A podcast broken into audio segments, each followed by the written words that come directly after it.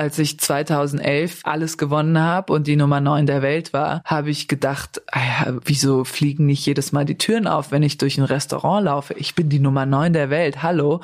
Und drei Jahre später war ich wieder die Nummer 9 der Welt, da war ich aber ganz anders unterwegs, weil in den drei Jahren dazwischen war ich ganz verdammt unten. Und es war gut so, das war gut so, weil ich dann gemerkt habe, es kann alles sofort vorbei sein. Ich kann jetzt nicht durch die Stadt rennen und denke, ich bin die Größte, weil ich einen Tennisball ins Feld spiele. Willkommen im Hotel Matze, dem Interview-Podcast von Mit Vergnügen.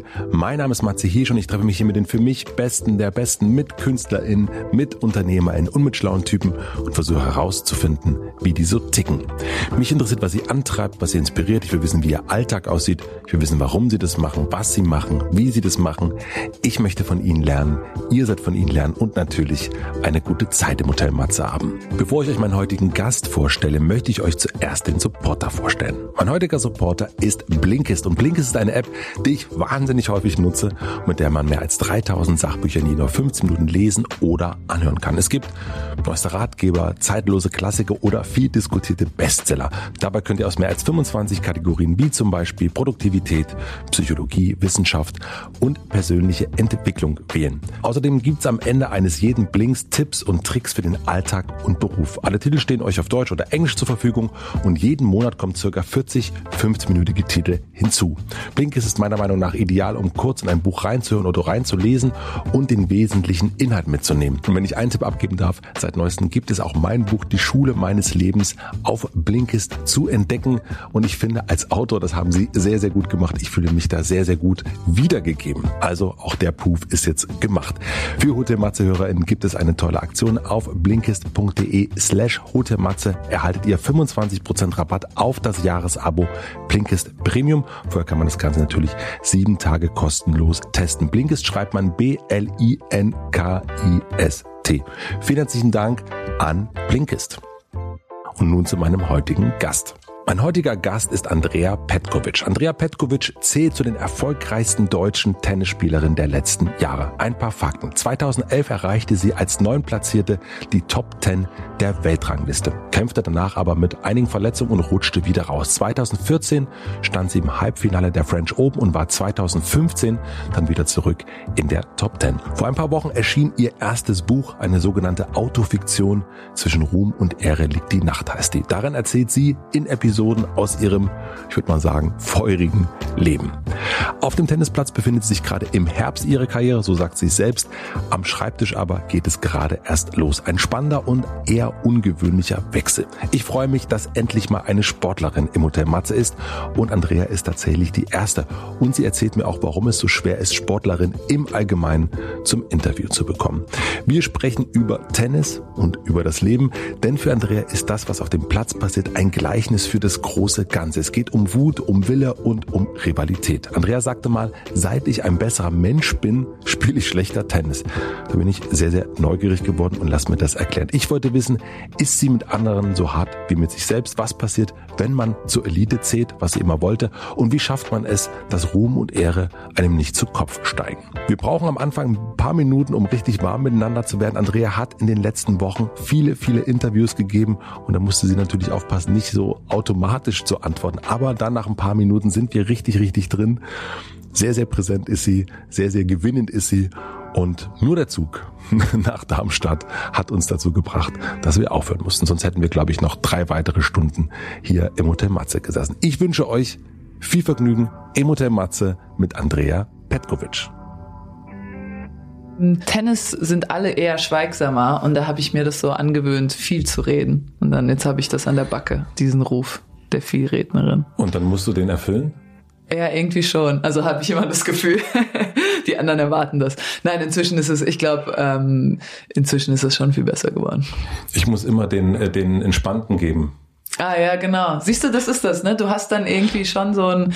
Ich habe dann auch Barbara hat mir gesagt, während wegen ähm, jetzt in der Corona-Phase hat sie mir gesagt, sie hat gemerkt, dass sie total gerne einfach zu Hause ist und nichts macht, mhm. weil und das war bei mir auch so. Und dann habe ich so gefragt, warum denkst du, ist das? Und sie so, ja, ich weiß es nicht so genau. Was glaubst denn du? Und dann habe ich ge gesagt, ich glaube, weil ich inzwischen so diese selbstbewusste, vorlaute Rolle oftmals in der Öffentlichkeit spielen, nicht spielen muss, aber das ist ja ein Teil von mir, aber den so ein bisschen bedienen muss, wenn mhm. ich Leute treffe, die ich noch nicht kenne. Und, ähm, und dann bin ich ganz froh, wenn ich abends das mal nicht machen muss und einfach nur zu Hause sitze und nicht rede. Und dann hat sie so überlegt und hat genickt und gesagt, ja, ich glaube, das ist es bei mir auch. Ja, das ist ganz komisch. Ich glaube, weil das einen so eingeimpft wird und dann denkt man, man ja eh nie weiß, wer man ist und mhm. dann wird dann das gespiegelt. Genau. Und dann sagt man, ach so, das, ich bin jetzt einfach die Laute oder ja. die Ruhige oder die irgendwas und irgendwann äh, kriegt man so das Update gar nicht mehr hin. Ja, genau. Und das finde ich auch saugefährlich, dass man nicht dann so eine, weil ich habe mein, die Amis haben diesen schönen Begriff Defense Mechanism. Mein Defense Mechanism war es immer, wenn ich mich unangenehm gefühlt habe, blöde Witze zu reißen, viel zu reden und so die Situation ins Lächerliche mhm. zu ziehen, weil dann haben es alle locker genommen und es wurde dann alles nicht mehr so ernst genommen und es war dann immer immer super. Und irgendwann habe ich gemerkt, dass ich das dann ständig tat, auch wenn es überhaupt nicht nötig war. Und es war keine unangenehme Situation. Da musste ich mich manchmal einfangen, dass ich nicht so eine billige Kopie von mir selbst werde, so einfach so dumme Sprüche kloppen, damit sich alle okay fühlen um mich herum. Na, das ist so wie mit dem Zynismus eigentlich auch, wenn so Leute Zynismus für sich entdecken, also mm. und dann nur noch ähm, nur noch zynisch sind und eigentlich man weiß dann gar nicht mehr, was ist, genau, man merkt dann nicht mehr, ist das jetzt die echte Person oder ist es die nicht? Genau, sondern es ist dann halt diese Maske. Und ich glaube, und das finde ich immer ganz wichtig dazu zu sagen, ich glaube schon, dass wir diese Teile in uns tragen. Es gibt ja einen Grund, warum das einer meiner Sachen war, zu denen ich mich immer dann wieder angezogen gefühlt habe oder ein Zyniker immer wieder dem Zynismus sich hingezogen fühlt. Das ist ein Teil von uns, aber meistens gibt es ja noch ganz viele andere Teile von uns, die man dann halt vergisst zu bedienen. Und das ist ja so schade, weil der Mensch ist ja ein komplexes Wesen, meistens zumindest. Die, die ich kenne. Weiß nicht, vielleicht kennst du weniger komplexe Wesen. Nee, ich kenne nicht auch hier immer Leute treffen, die wirklich sehr, sehr eindimensional unterwegs sind. Das ist das Schöne auch an dem Podcast. Man kann ja, so, die, so richtig. Man, man, kann so die einfachen, also ja, einfachen Muster bedienen. Das genau. So. Aber ist es dir wichtig, ähm, äh, gekannt zu sein? Also auch von der Öffentlichkeit? Also ist es dir wichtig auch, dass man die vielen Seiten sieht? Hm, ich glaube, ehrlich gesagt, nein. Aber was mir immer wichtig war, und das führt dann am Ende aufs ganz genau gleiche hinaus, ganz am Anfang, als ich anfing, Tennisspielerin zu sein, da war es mir wahnsinnig wichtig, nicht nur als Tennisspielerin angesehen zu werden. Weil ich weiß nicht, wie es jetzt, äh, du hast ja ganz viele Gesprächspartner gehabt, wie es bei anderen ist, aber bei uns Sportlern wirst du sehr schnell darauf reduziert, auf mhm. diese Rolle, die du hast. Du bist Tennisspielerin und ähm, oder ich war immer Tennisspielerin und dann gehen ganz viele Stereotype, du siehst es richtig im Gesicht Sicht der anderen Menschen, wie dann ganz viele Stereotype und Klischees in, äh, im Gehirn aufploppen. Und, ähm, und das war mir total wichtig, das Gegenteil zu beweisen, dass ich, oder nicht das Gegenteil, sondern einfach zu sagen, ja, ich bin Tennisspielerin, aber ich bin auch noch ganz vieles mehr. Und vielleicht läuft es dann daraufhin hinaus, dass ich natürlich andere Facetten von mir immer auch gleich betont habe, um eben dem entgegenzusetzen, dass ich nicht nur Tennisspielerin bin. Also es ist am Ende die, eine lange Antwort, um am Ende zu sagen, ja, Doch, auch wenn ich anfing mit Nein, ist mir nicht wichtig. Ich möchte, ich möchte gekannt sein. ähm, ich habe das schon äh, gesagt, bevor wir das Mikro anhatten, dass ich selten jemand hier getroffen habe, der so sehr gerade in dem Moment in der Öffentlichkeit steht mit etwas, was er so macht. Also mhm. wirklich diese, dein Buch ist letzt vor zwei Wochen rausgekommen mhm. und es ist ähm, egal, wo man welchen, wo man anmacht, wo man aufblättert, überall bist du. Ähm, und so viel Aufmerksamkeit habe ich zumindest, jetzt habe ich natürlich auch Sensoren an, ja. aber äh, habe ich noch nicht bei dir gesehen. Mhm. Äh, wie ist deine Empfindung? Es hat mich wirklich überwältigt, muss ich sagen. Und ich hatte auch gestern ähm, oder war das vorgestern, habe ich ein bisschen, bin ich gegen eine Wand gerannt. Das ist metaphorisch. Mhm. Also ähm, ein guter Freund von mir, ein Finne, hat mal zu mir in Australien gesagt, da war er schon ein bisschen älter und da war es wahnsinnig heiß, da war es 40 Grad. Und dann habe ich ihn gefragt, ähm, Jarko, wie war, Jarko heißt er, finde ich auch einen sehr schönen Namen. Ich so, Jarko, wie war es heute auf dem Platz? Und dann hat er gesagt, oh, I hit a wall today. Mhm. Und ich so, oh my God, what? Ich dachte, er ist wirklich buchstäblich gegen eine Wand gerannt. Er so, no, no, no, I hit a wall. Ich bin gegen eine Wand gerannt, so mental. Und gestern oder vorgestern hatte ich das. Ich konnte nicht mehr ähm, ich konnte nicht mehr über das Buch sprechen, ich konnte nicht mehr über mein Leben als Tennisspielerin sprechen, über äh, Tennis als Abbild des Lebens, über all die Sachen, über die ich so viel jetzt geredet habe. Und ich, man nervt sich ja dann auch selbst, weil man sagt immer die gleichen Sachen mhm. und dann sieht man das ein paar Tage später entweder in der Zeitung oder bei sozialen Medien und ähm, und ich habe mir dann irgendwann gedacht, ey, jetzt reicht's und ich bin auch froh, nächste Woche habe ich nichts mehr und dann bin ich ganz froh. Ich werde mich dann erstmal in meinen Keller einschließen und fünf Tage schlafen. Aber es war, ähm, ich hatte schon oft Erfolge im Tennis. Mhm. Da war es aber, und ich glaube, das kommt in diesem Fall nämlich zusammen und deswegen ist es anders oder so viel da war es immer die Aufmerksamkeit der Sportjournalisten. Und es ist doch eine sehr begrenzte Anzahl an Menschen und auch eine begrenzte Anzahl an Menschen, die ich alle schon kenne, weil ich seit 16 Jahren Tennis spiele. Und wenn ich dann großen Erfolg hatte, ich hatte die Nummern im Handy, es mhm. waren drei ähm, Männer, eine Frau, die haben mich dann angerufen, ich habe den drei Zitate durchgegeben und am Ende ist es ja auch beschränkt, wie fühlst du dich? Ja, ich fühle mich toll, ich habe ein Turnier gewonnen. Ähm, was, wie siehst du deine Zukunft? Ja, ich bin jetzt voller Selbstbewusstsein, die nächsten Turniere werden noch besser. Und, ähm, und das war's dann auch schon. Und jetzt kommt die Aufmerksamkeit von beiden Seiten. Einerseits von den Sportjournalisten, die in meinem Buch vielleicht Facetten sehen, die sie so nicht kannten. Und dann natürlich kommt auf einmal diese Kulturjournalie oder das, mhm. Äh, das Kultur, die Kulturwelt dazu, die mich noch nicht kannte oder mich gar nicht auf dem Schirm hatte und jetzt irgendwie mitkriegt, da ist so eine Olle, die nervt alle, weil die in allen Zeitungen ist. Und, äh, und jetzt auch bei dir im Podcast. Und dann ist Schluss, dann mache ich nichts mehr. Ja, ja, Nie ja, wieder das, was. Das sagen sie alle. Das genau. sagen sie alle. Und dann geht's los. Ähm, was mich auch ein bisschen nämlich, äh, äh, ich bin überhaupt nicht im Sport. Mhm. Ähm, drin. Und ich habe äh, dich aber schon mal vor zwei Jahren angefragt. Ah, okay. Ähm, über die Webseite und mhm. äh, zweimal angefragt, nie eine Antwort bekommen. Okay. Und, und das ist etwas, ähm, was ich bei ganz vielen SportlerInnen mm. auch erlebe. Also man kommt eigentlich als ein Kulturschaffender, würde ich jetzt mal so äh, mich in die Kategorie einsortieren, äh, überhaupt nicht an SportlerInnen mm. ran. Also so ähm, seit Ewigkeiten versuche ich alle möglichen Fußballer und so weiter zu kriegen. Nix. Keine Antwort. Hit a wall. Ja. Ähm, und, ähm, und ich habe dann dieses Jahr habe ich Toni Groß interviewt und jetzt bist du die zweite Sportlerin.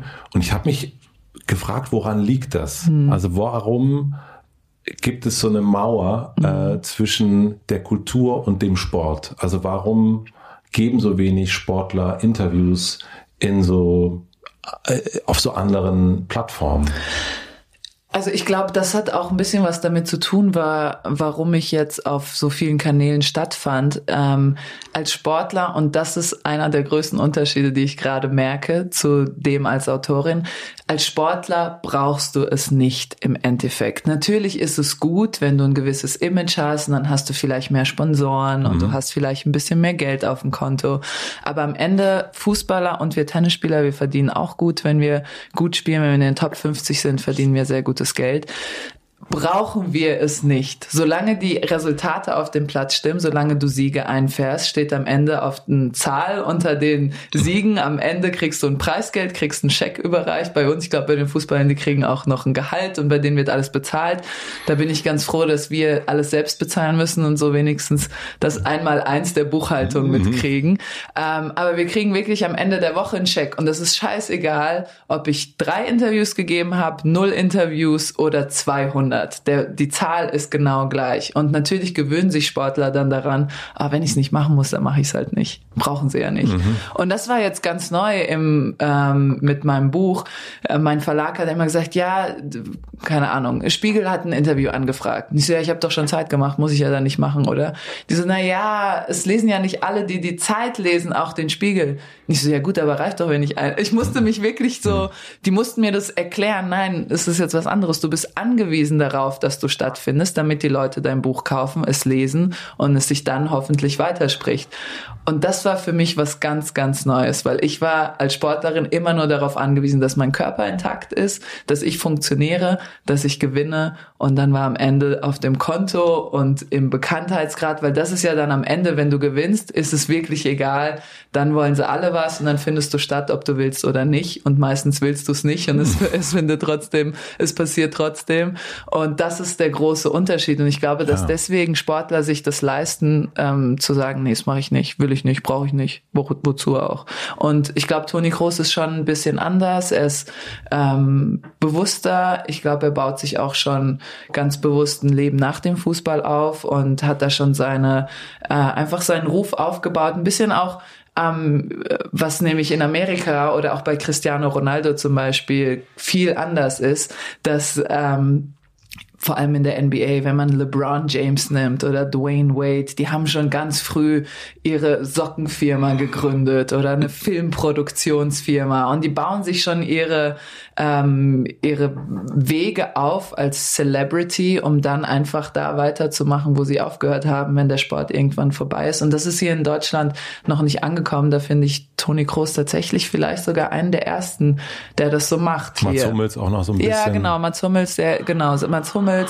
Aber ansonsten hast du das nicht so. Aber die meisten ähm, bleiben dann auch im Sport, also ne, wie wie Oliver Kahn und genau, so weiter. Also das die werden dann Fernsehexperten oder gehen in Vereine, ähm, werden Trainer und, ähm, und es kommt aber langsam auch hier an. Ich glaube, Cristiano Ronaldo als Fußballer hat es dann in Euro, auch so europaweit bekannt gemacht, dass man das ja machen kann, seine Unterwäschenfirma zu haben und seine eigene Designlogo CR7 und dann so mit nacktem Oberkörper an Litfaßsäulen zu drohen.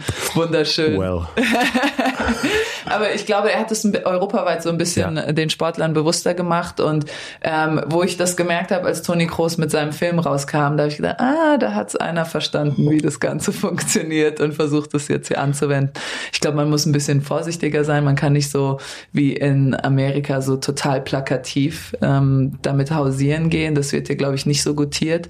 Aber ähm, es, es, die, ich glaube, die Zeiten ändern sich. Es wird bei Sportlern viel bewusster, dass Selbstvermarktung auch dazu gehört, weil eben die Karriere endlich ist. Wenn die Karriere nicht endlich wäre, dann sage ich dir, würdest du niemals einen Sportler hier vor die Flinte bekommen. Aber auf der anderen Seite könnte man ja auch sagen, ähm, die meisten Sportler, also wenn wir über Cristiano Ronaldo sprechen oder Toni Groß oder auch über dich, dann könnte man ja auch sagen, set and done. Mhm. Äh, du hast eigentlich genügend Cash of a Cash of a Tash yeah. und, und musst eigentlich nie wieder was machen. Eigentlich könntest du doch sagen, ich mache mir einen schönen Lenz. Ich, ja, du musst es ja, also finanziell kann es ja nicht sein. Ist es dann die Aufmerksamkeit, die man dann doch sucht noch? Also bei mir ist es die panische Angst davor, nichts zu tun zu haben, weil ich kenne okay. das nicht. Also bei mir ist es wirklich so, äh, wenn ein Tag nicht 28 Stunden hat, ist es dann eigentlich noch ein Tag oder ist es schon der, weiß ich nicht, der der Herbst des Lebens? Und ähm, und ich mag behaupten, dass es bei einem, weiß ich nicht, das will ich jetzt nicht für andere sprechen, weiß nicht, wie es bei Toni ist oder bei Cristiano Ronaldo. Aber ganz viele Sportler sind natürlich durchdringt von diesem, von dieser Struktur des Alltages, wo jedes, wirklich jede Kleinigkeit irgendwie auf den Sport bezogen wird. Also zum Beispiel, was esse ich? Was trinke ich? Wie schlafe ich? Wann schlafe ich? Wann wache ich auf? Wann trainiere ich? Wann mache ich meine Ruhephasen? Ein Mittagsschlaf ist nicht einfach ein Mittagsschlaf, weil du müde bist, sondern 20 Minuten Powernap regeneriert die Muskeln um 19 Prozent. Und all das ist so durchdacht, dass, glaube ich, viele Sportler, die nicht nur im Hier und Jetzt leben und ein bisschen in die Zukunft gucken, panische Angst davor bekommen, wenn sie auch nur drei Prozent so ähnlich sind wie ich. Was mache ich denn, wenn all das weg ist, wenn die ganze Struktur wegfällt? Was mache ich dann mit meinem Tag? Was fange ich mit mir an? Und ähm, deswegen, bei mir kam das daher. Und ich weiß nicht, wie es bei anderen ist, aber das kann ich mir schon vorstellen. Der ganze Alltag ist immer durchtaktet bei Sportlern. Und hast du das Gefühl, aber wenn das so durchgetaktet ist, dass du über dein Leben bestimmst? Jetzt ja, seit ich erwachsen bin, aber anfangs nein. Also als ich jung war, ähm, Trainer, Physiotherapeut, um neun Uhr trainieren wir, dann sind wir, dann machen wir das. Ähm, ist das Brot glutenfrei? Bist du dir sicher, dass du das essen willst? Bier heute, okay, du kannst heute kannst du ein Bier trinken, weil morgen haben wir trainingsfrei, aber dann morgen wieder nur Wasser. also da ist, ist man schon so ein bisschen fremdbestimmt und. Aber das Interessante ist ja beim, wenn ich ganz kurz, mhm. das habe ich erst durch dein Buch gelernt, was mir überhaupt, also sind mir ganz viele yeah. Sachen bewusst geworden, was super ist, dass ähm, du ja die Menschen bezahlst dafür. Ja. Äh, also sind ja deine Angestellten, mhm. die dir sagen, heute darfst du Bier trinken. Ja, das ist auch das total Paradoxe. Und ähm, da wünschte ich mir manchmal, ich glaube, dass das eine viel gesündere, ein viel gesünderes System im Fußball oder im Teamsport ist, dass es einen Teammanager gibt oder einen Besitzer des Teams, einen Chef, mhm. der einen Trainer einstellt, den Trainer bezahlt, unabhängig davon die Spieler bezahlt und der Trainer ist eingestellt, um die Autorität darüber zu sein, was Spieler zu tun und zu lassen haben oder zumindest vielleicht im ähm, in der gemeinsamen Kommunikation das für alle entscheidet. Ich als Tennisspielerin, ich bin eine Ich-AG. Das mhm. heißt, ich stelle meinen Trainer an, ich bezahle meinen Trainer, dafür, dass er die Autorität über mich ist. Natürlich mit dem riesengroßen Fallstrick, dass wenn er mich nervt oder wenn er mir was sagt, was ich nicht hören will, ich immer die Macht habe, ihn sofort in diesem Moment noch zu feuern. Und das ist halt total paradox und macht diese Beziehung zwischen Trainern und Spielern und Spielerinnen wahnsinnig kompliziert oftmals. Wann hattest du zum ersten Mal einen Trainer? Also mein Vater ist ja Tennistrainer. Mhm. Aber der heißt, war ja nicht dein Trainer. Ja, genau. Also mein Vater hat immer von, ähm, heute würde man sagen, remote mhm. mich trainiert. Also mhm. ich konnte ihn immer anrufen, was auch wahnsinnig wichtig war. Ich weiß auch nicht, ob ich es geschafft hätte, wenn ich ihn nicht gehabt hätte, weil die Anfangsphase mit 15, 16, wenn man dann anfängt, Turniere zu spielen und ähm, ich und meine Familie, wir hatten damals kein Geld, um mir einen Trainer zu leisten oder mir auch irgendjemanden zu leisten, der mit mir auf Turniere fährt. Da war es natürlich super wertvoll, meinen Vater abends anrufen zu können und zu sagen, ey, ich spüre meinen Aufschlag nicht, was soll ich denn machen? Und er kannte mich mein Leben lang und konnte mir dann sagen, ja, du hast immer, du wirfst den Ball manchmal zu niedrig, überleg mal, ob das das ist. Und du kannst es dann am nächsten Tag im, im Training ausprobieren. Und das war natürlich wahnsinnig wertvoll. Aber meinen allerersten Trainer hatte ich erst nach meinem Abi. Ähm, da war ich 19, 18, 19 mhm. und da habe ich drei Monate, weiß ich noch, in Leverkusen damals, habe ich mir einen Trainer ge gebucht das hört sich auch so an wie, wie so eine Buchung bei lieferando.de. Ja. Aber da habe ich einen Trainer äh, angeheuert für drei Monate. Ich wollte nämlich drei Monate richtiges Trainingslager machen, bevor ich mich dann auf die Profitour wage. Und das war das erste Mal, dass ich mich erinnere, einen Trainer zu haben, wo ich wirklich dann so heimkommen konnte und meinen Freunden dann sagen konnte, ah, sorry, ich kann heute keine Pizza essen, weil mein Trainer hat gesagt, das ist nicht gut für die Muskeln. und jetzt hast du einen Trainer? Jetzt habe ich einen Trainer, ja. Und wie stellst du dieses Verhältnis her? Dass es eben, also dieses äh, Paradox, also dass er ja eigentlich frei ist, seine Arbeit machen zu können mhm. und dir auch sagen könnte, scheiße, und du sagst nicht, fick dich. was oftmals vor. Also ich hatte meinen letzter Trainer, der ist leider ähm, aufgrund der ist leider der, gegangen. Der ist leider gegangen worden aufgrund der Corona. Nein, das war tatsächlich. Ähm, er ist ähm, Serbe, Ilia heißt er, mhm. und ähm, das war einer meiner absoluten Lieblingstrainer. Er ist sehr ähnlich wie ich, nur in männlich, und wir sind wahnsinnig impulsiv, aber beruhigen uns total schnell und sind überhaupt nicht nachtragend. Mhm. Und wir haben uns mega oft richtig gezofft, also mit Anschreien und äh, Schläger werfen und eine Minute später lagen wir uns in den Armen. Und das war super, weil wir auf diesem gleichen emotionalen Vibe funktioniert haben. Niemals jemand beleidigt war.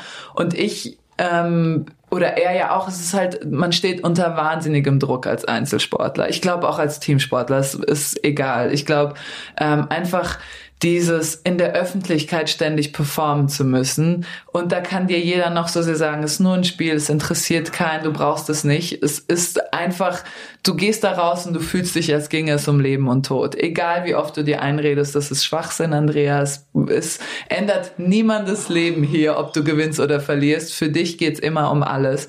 Und dieser Druck überträgt sich natürlich auf dein Team, die spüren das. Und selbst wenn sie, sie es besser wissen und eine bessere Perspektive haben, die spüren einfach diesen Stress unter dem der Spieler steht, steht und versuchen das entweder ähm, leichter für den Spieler zu machen oder sie fangen auch an, diesen Druck zu spüren. Und das war mit Ilya super, weil wir konnten immer so aneinander geraten und ähm, das so ein bisschen aneinander auslassen. Und weil wir nicht nachtragend waren, war es dann auch vorbei. Und jetzt mein Trainer heißt Benjamin Benny und ähm, er ist ganz anders und er ähm, entschärft mich immer mit Humor. Also jedes Mal, wenn ich in diese Phase komme, mhm. dass ich äh, äh, wütend werde, bei mir manifestiert sich's meistens in, in Wut, manchmal auch mit so ein bisschen Jammern und Selbstmitleid. Dann macht er immer einen Witz, wo ich dann drüber lachen, über den ich lachen muss und dann ist die ganze Situation entschärft. Also es ist als Trainer viel wichtiger, guter Psychologe zu sein, als tatsächlich dann ähm, das Fachwissen zu haben, weil du halt mit einer Person auch mehr Zeit verbringst als mit deinen Partnern teilweise. Wir sind ja auf Turnieren dann ständig zusammen, von morgens bis abends. Und das kann schon auch hart sein, aber es ist auch eine schöne Beziehung. Also ich habe immer, ähm, ich bin zum Glück mit allen meinen Trainern immer im Guten auseinandergegangen mhm. und es sind wirklich Freunde fürs Leben. Also ich weiß noch heute manchmal in manchen Situationen muss ich einen meiner Ex-Trainer anrufen und nach dem Rat fragen, weil die mir ganz viel mitgegeben haben. Wenn du dann wütend bist, also hast du mal ein Beispiel, also du kannst ja Benny nehmen, wenn du möchtest, ähm, was dich dann wütend macht? Bei mir ist es immer Ohnmacht, also immer Machtlosigkeit. Und das passiert bei mir ganz oft, wenn ich ähm, wenn ich auf dem Platz stehe und ich kann meine Leistung nicht abrufen und mir ist in dem und ich drehe dann emotional so am Rad, dass ich nicht mehr mich selbst einfangen kann, woher kommt es denn? Weil meistens kann man es, wenn man sich ein bisschen beruhigt, analytisch schnell feststellen, ah, ich bin heute ein bisschen fest oder ich bin noch nicht so warm oder ich drehe ein bisschen durch. Manchmal kann man auch überdrehen und mhm. zu hippelig in ein Match gehen und dann ähm, drehen die Muskeln durch und du hast nicht diese Klarheit, die du brauchst, um den Ball zu sehen. Ähm, oder manchmal ist man vor Stress, äh, vor lauter Stress und lauter Druck total lethargisch und kann keinen Muskel mehr bewegen und alles. Du scheinst in Zeitlupe zu funktionieren, aber der Ball Ball kommt im Zeitraffer auf dich zu und die zwei Sachen funktionieren nicht zusammen. Und wenn du dann in so einem emotionalen Durchdrehmodus bist, dann kannst du das nicht sehen. Und ähm, bei mir kam, kommt also diese Wut ganz oft aus dieser Ohnmacht, wenn etwas nicht funktioniert, wie ich es will und ich finde den Grund dafür nicht, weil ich eben nicht kühl analytisch bin. Und ähm, jetzt bei den French Open beim letzten und einzigen Turnier dieses Jahr, was ich gespielt habe, hatte ich genau das. Ich kam auf den Platz und ähm, wurde dann, es war ein ganz komisches, es war ja kein Publikum erlaubt. Es mhm. war in einem anderen Monat als sonst. Normalerweise sind die French Open immer im Mai. Dieses Mal wurde es auf den Oktober verschoben. Es war wahnsinnig kalt, es war wahnsinnig regnerisch. Ähm, ich wurde dieses Jahr am Knie operiert, mein Knie war nicht gut. Ich habe es jeden Tag gespürt. Und ich habe nicht diesen, normalerweise drei Tage vor einem Grand Slam ist wie so ein Flimmern in der Luft. Und es steckt alle, die in dieser Blase sind, steckt es an. Und mhm. man ist wie unter so, als hätte jemand ein riesengroßes Elektrokabel in dieses Stadion reingesteckt und alle spüren das und sind irgendwie aufgeregt. Und das kommt daher, weil Publikum dann schon bei den Trainingstagen da ist und mhm. sich die Trainingsmatches anguckt. Und es kommt daher, weil jeder, der es sich leisten kann, Mama, Papa, Hund, Oma, Opa, alle mitbringt. Und dieses Jahr war nur ein einziger Mensch in deinem Team erlaubt. Das heißt, es waren Spieler und Trainer oder Spieler und Physiotherapeut. Und dieses Flimmern hat sich nicht eingestellt. Mhm. Und ich dachte dann, ah, okay, es ist wie so ein Wegwerfturnier, ich spiele halt mein Match und dann wird es okay. Und ich ging auf den Platz raus und bam, im ersten Moment, als der erste Punkt losging, hat mich der Stress direkt vor den Kopf geschlagen. I hit a wall. Mhm. und wieder darauf zurück. Es war wirklich krass. Und dann und ich konnte nicht so funktionieren, wie ich sonst funktioniert habe. Mein Knie hat mir wehgetan und ich, da fiel ich in dieses Jammern mehr als in die Wut und habe dann so, ah, ich kann nicht spielen, warum kann ich nicht spielen? Es gibt's doch nicht. Und dann sagte Benny von der Seite so, also erst hat er sich's angehört, so 20, 25 Minuten und dann und du sagst das dann während du spielst? Ja, zu mir selbst mehr. Also ich sag's nicht, genau, also zwischen den Punkten habe ich dann so, was ist los mit mir? Ich kann nicht spielen, das gibt's doch nicht, ich kann Sprichst nicht spielen. Sprichst du das dann aus? Ja. Und das hört er dann? Ja, und das hört er dann. Also er hat es gehört. Deine Gegnerin, hört die das dann nicht auch? Ja, gut, aber sie kann ja kein Deutsch. Ach so.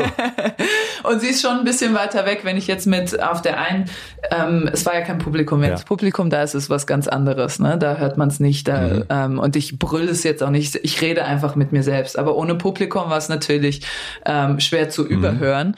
Und da war ich in dieser Phase, es gibt's doch nicht, ich kann nicht spielen, warum kann ich nicht spielen? Was ist los mit mir? Ich habe doch bis eben noch gut gespielt und jetzt ist alles weg. Was ist? Und ich habe immer so mich selbst hinterfragt mhm. und wirklich, ähm, das macht ja das Ganze nicht besser. Das ist ja das Schlimme. Aber ich kam nicht raus.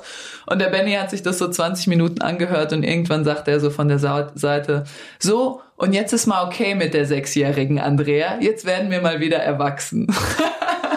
was ja auch eigentlich so ähm, von oben herab und lehrerhaft ist, aber es hat mich ähm, rausgeholt aus dieser, ähm, aus diesem Muster, in dem ich drin war und einfach nicht rauskam und diese Wut auf ihn in dem Moment, weil ich dann sauer war, so wie, wie wagt er es mit mir zu reden, so als wäre ich fünf Jahre alt und dann ging ich zu meiner Bank und dachte so, ja, weil ich mich benehme, als mhm. wäre ich fünf Jahre mhm. alt. Er hat absolut und vollkommen recht. Genauso würde ich auch mit einem Fünfjährigen oder mit einer Fünfjährigen reden, weil sie sich einfach benimmt wie ein Kind.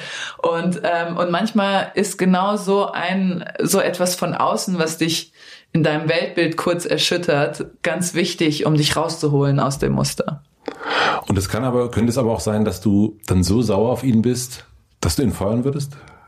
Ich glaube nicht, jetzt ja. nicht mehr. Also ah. das, ich bin, ähm, ich bin 33 Jahre alt, seit acht Jahren würde ich sagen, habe ich keinen Trainer mehr aus Wut gefeuert. Ich habe einmal eingefeuert.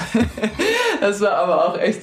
Ähm, er hatte mir die falsche Taktik gegeben und ich hatte vor dem Match habe ich zu ihm gesagt, ich glaube nicht, dass diese Taktik funktionieren kann. Mhm. Und er hat zu mir gesagt, doch glaub mir, vertrau mir. Und ich habe nur gesagt, ich glaube, dass du falsch liegst, aber ich vertraue dir, ich werde es machen.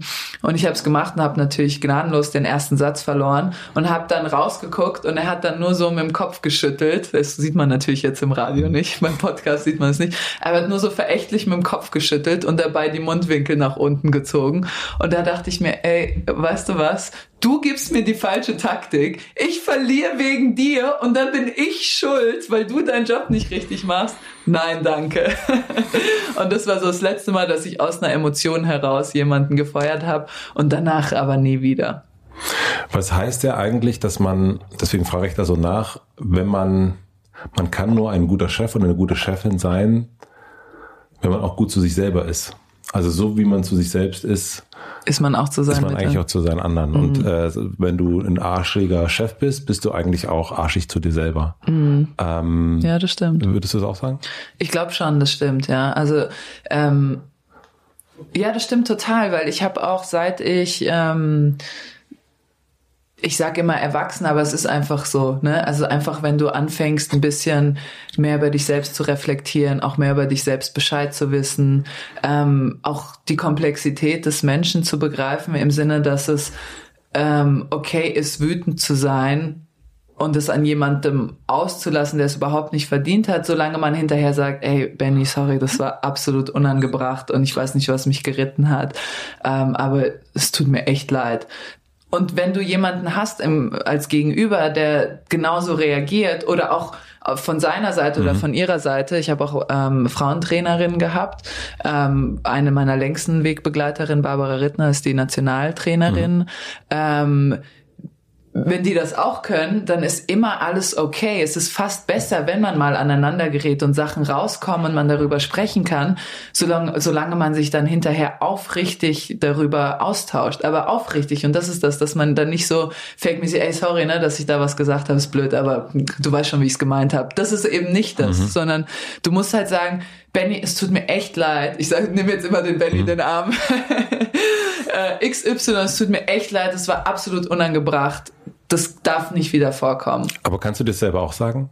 Also kannst Über, du dir selber, ähm, wenn du dich selber auf dem Spielfeld ne, oder Platz, ja, Platz ist ja, Platz, Spielfeldplatz. Ähm, wenn du selber sagst, oh, was ist los mit mir, scheiße Arschlochkörper, ja. ähm, kannst du dir dann selber auch wieder dir selber auch sagen, ja, ja, ich bin schon ein bisschen härter zu mir. Also zu mir selbst bin ich wirklich gnadenlos und ich glaube, das musste ich auch sein auf eine Art und Weise als ähm, als Tennisspielerin äh, in der Welt unterwegs, sehr früh, sehr jung, ähm, auch sehr naiv, muss man auch mhm. einfach sagen. Das finde ich auch total interessant, was ich bei Tennisspielern. Jetzt hat sich vieles geändert mit den sozialen Medien, aber als ich vor 15, 16 Jahren anfing, Tennisprofi zu werden, waren alle Tennisspieler krass erwachsen, oder nicht alle, aber ganz viele Tennisspieler und Tennisspielerinnen waren krass erwachsen, was so pragmatische Sachen betraf. Die waren schon ganz okay in Buchhaltung, die wussten, wo kann ich Geld verdienen, wo muss ich Geld in mich selbst investieren, wo muss ich Abstriche machen, ja, vielleicht muss ich das Hotelzimmer teilen, sonst funktioniert es mhm. nicht die wussten super Reisen zu buchen, die kamen überall zurecht, die konnten ohne je ein Wort der Sprache zu sprechen immer irgendwie Freunde finden. Das war alles total erwachsen. Und dann waren sie aber so mega naiv, was so persönliche Beziehungen betraf, was so den eigenen, äh, die eigene Beziehung zu seinem Körper, zu seiner Identität betraf. Da waren wir alle mega kindlich immer, mhm. weil wir mussten es ja nie. Wir waren immer Tennisspieler und wir mussten irgendwie funktionieren. Und, ähm, und da wurde ich, glaube ich, sehr gnadenlos mit mir selbst. Und ich beobachte das auch bei vielen Kollegen und Kolleginnen von mir, dass die ähm, einfach sehr hart mit sich ins Gericht gehen und ähm, und auch sehr unfair mit sich. Nicht nur hart, sondern auch wirklich unfair mhm. teilweise, was sie ihren besten Freunden oder Freundinnen niemals zumuten würden, muten sie sich selbst zu und dann so, ja, ich bin einfach scheiße und nichts wert, das ist einfach schlecht, das, das, das geht nicht. Und ähm, wenn du das deinem besten Freund oder deiner besten Freundin sagen willst, sagen, sag mal, spinnst du, geh fort, wenn du mir das noch einmal sagst, ich rede nie wieder mit dir. Und zu sich selbst sagst du das nach jedem verlorenen Match. Da ist so eine krasse Diskrepanz im, äh, im Hirn, dass ähm, die es manchmal schwierig macht im, im Tourleben. Gab es so einen Aufweck-Tennis-Moment? Also ich meine, dein Vater ist Tennistrainer mhm. gewesen oder ist es immer noch. Was war es bei dir? Hast, also, was hat dein Feuer entzündet? bei mir war es, ich weiß sogar noch genau den Augenblick, äh, mit zwölf habe ich das erste Mal auf Hessen-Ebene gespielt. Ich komme aus Darmstadt, mhm. also ich habe in meiner Region, im Bezirk, habe ich immer alles gewonnen. Also es war es ging so weit zurück, dass ich mich nicht daran erinnern konnte, jemals verloren zu haben, als Kind damals. Ja. Und ähm, ich wurde dann, ich hatte keinen deutschen Pass damals, meine Eltern stammen aus dem damaligen Jugoslawien und ich hatte damals keinen deutschen Pass. Mhm. Das heißt, ich durfte nur beschränkte Anzahl von Turnieren spielen, weil immer nur ähm, nicht so viele Ausländer, damals sagte man ja noch Ausländer, nicht so viele Ausländer und Ausländerinnen zugelassen waren. Ich glaube immer nur höchstens drei pro Turnier. Mhm. Das heißt, ich konnte nicht so viele Turniere spielen in meiner Region, in meinem Bezirk, aber natürlich alle. Und da habe ich immer alles gewonnen. Und dann ähm, war ich das erste Mal zum Hessentraining eingeladen. Also es war so in Offenbach bei mhm. uns in Hessen gab es so ein Trainingszentrum und da war ich zum Training eingeladen und ich sollte einen Trainingssatz gegen ähm, ein Mädchen spielen, das ich in meinem Buch anders genannt habe. Deswegen sage ich ihren Namen jetzt nicht. Der lag mir nämlich eben auf der Zunge.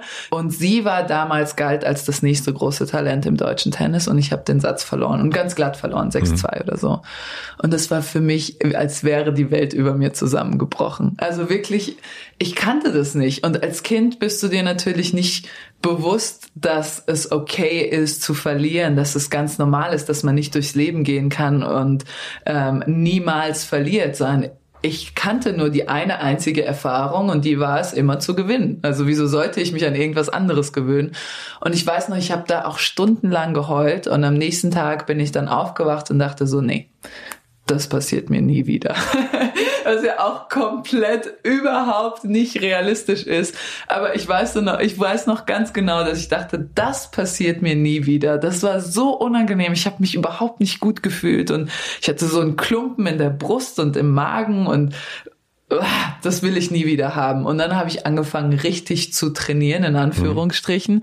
und bin dann in den Wald gegangen jeden Tag und bin da gerannt und habe Medizinbälle gegen Wände geworfen und habe dann noch verrückter trainiert. Also jeden, der, der wollte und der nicht wollte, habe ich gezwungen, mit mir Bälle zu schlagen. Und beim nächsten Mal habe ich dann ähm, das Mädchen auch tatsächlich geschlagen.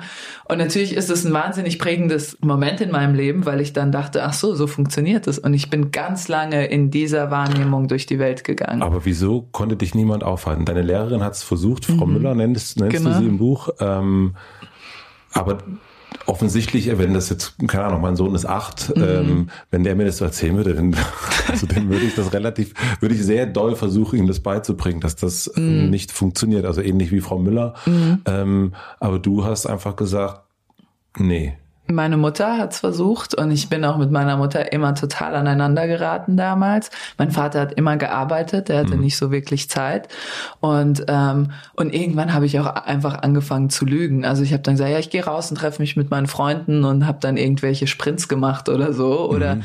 dann war ja auch ganz oft nach der Schule mal die ähm, die Schule, auf die ich gegangen bin, lag direkt neben dem Tennisclub, wo mein Vater gearbeitet hat und ich habe dann einfach gesagt, ja, ich gehe zum zum Park Papa und dann fahren wir zusammen nach Hause und habe dann da auf dem Tennisplatz rumgehangen und äh, natürlich konnte er nicht gucken, was ich mache, sondern ich habe dann irgendwo auf Platz 18 dann stundenlang gespielt und aber meine Mutter hat immer wieder gesagt, das ist zu viel, du übertreibst, das so funktioniert das nicht und ich wollte natürlich nicht hören und jetzt muss ich Buße tun mit all den Interviews, muss ich immer sagen, ich hoffe, meine Mutter liest das nicht oder hört das mhm. nicht, aber sie hatte recht damals.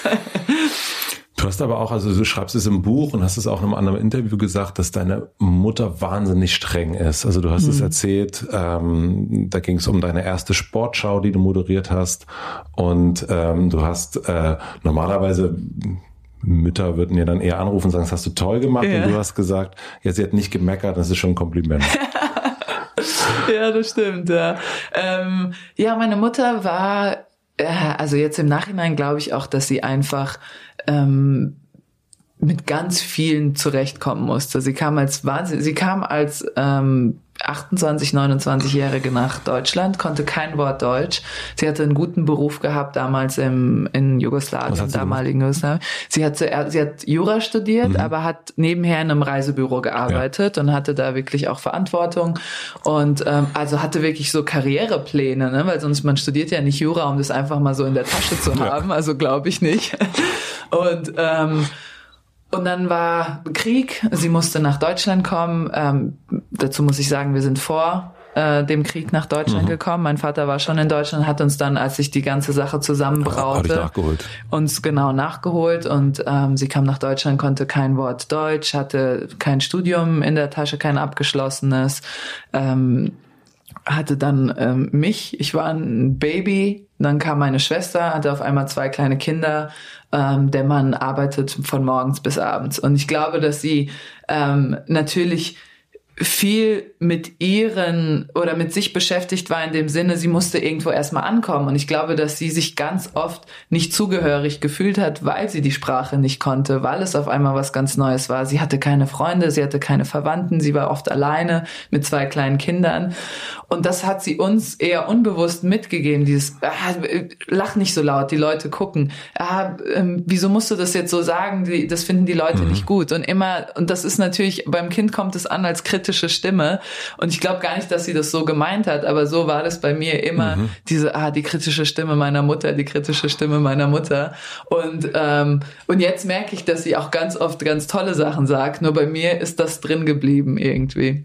Also du, du hast sozusagen, du hörst also du hörst gar nicht, wenn sie sagt, äh, hast du super gemacht. Ja, ich glaube äh, jetzt schon. Jetzt, äh, mhm. jetzt ähm, wie gesagt, bin ich schon ein bisschen älter und ähm, habe auch das alles besser verstanden und eingeordnet. Jetzt schon, aber es gab eine Zeit, da habe ich das auch gar nicht gehört einfach. Und wir gerieten halt immer aneinander, weil sie meistens recht hatte und ich hier nicht recht geben wollte. Und da ging es halt vor allem um meinen Körper. Ich habe natürlich meinen Körper ausgebeutet wie eine Ressource, die es nicht so ähm, nicht so üppig gibt. Und ich habe ähm, ihn über Grenzen getrieben, weil ich dachte, das ist der einzige Weg, der mich nach oben führt.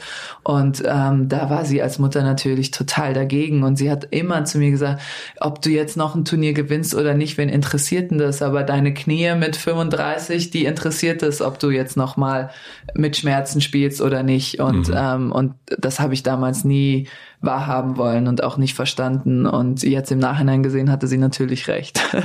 Aber sie hatte natürlich insofern nicht recht, dass du ja doch das eine oder andere erreicht hast, würde ich mal behaupten.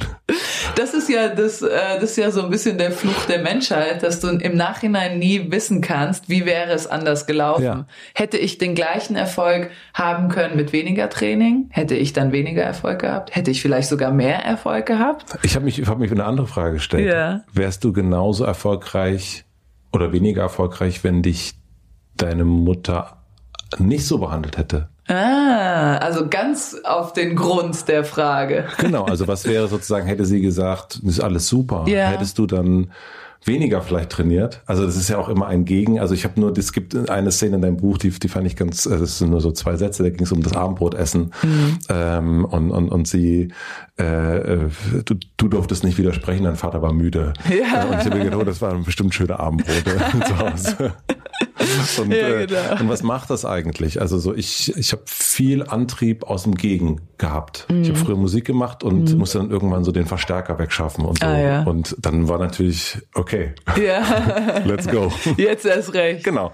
Und ich glaube, dass daher, also bei mir kommt, glaube ich, ganz viel aus so einem ein ganz unguter Freund habe ich auch noch nicht mal gesagt, das schaffst du nicht. Und dann meinte, okay. Ah, echt? Also der hat so, sein Antrieb ist total, yeah. nee, kriegst du nicht hin. Krass. Und das triggert den so yeah. krass an, dass er es unbedingt dann will. Und das habe ich bei dir auch gefragt, so yeah. wie sehr das ist so dieses, so die, die, ähm, das könnte ja alles sein. Ich meine, die Eltern sagen ja auch, geh nicht so viel aus, trink nicht so viel. Man mm. trinkt zu so viel als Teenager, ganz mm. eindeutig. Yeah. Ähm, also eigentlich ist es ja so ein, eigentlich ist das gegen die Eltern ja ganz oft auch das, was einen so zu einem, zu dem macht, wer man dann am Ende ist.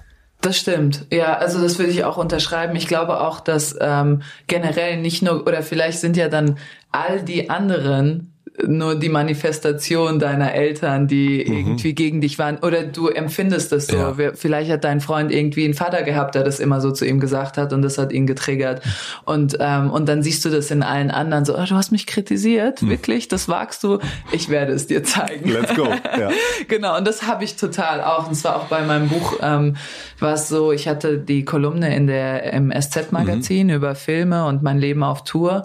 Und daraufhin kamen so ein paar Verlage auf mich zu und wollten die Kolumne als Buch abdrucken oder halt eine Sportlerbiografie.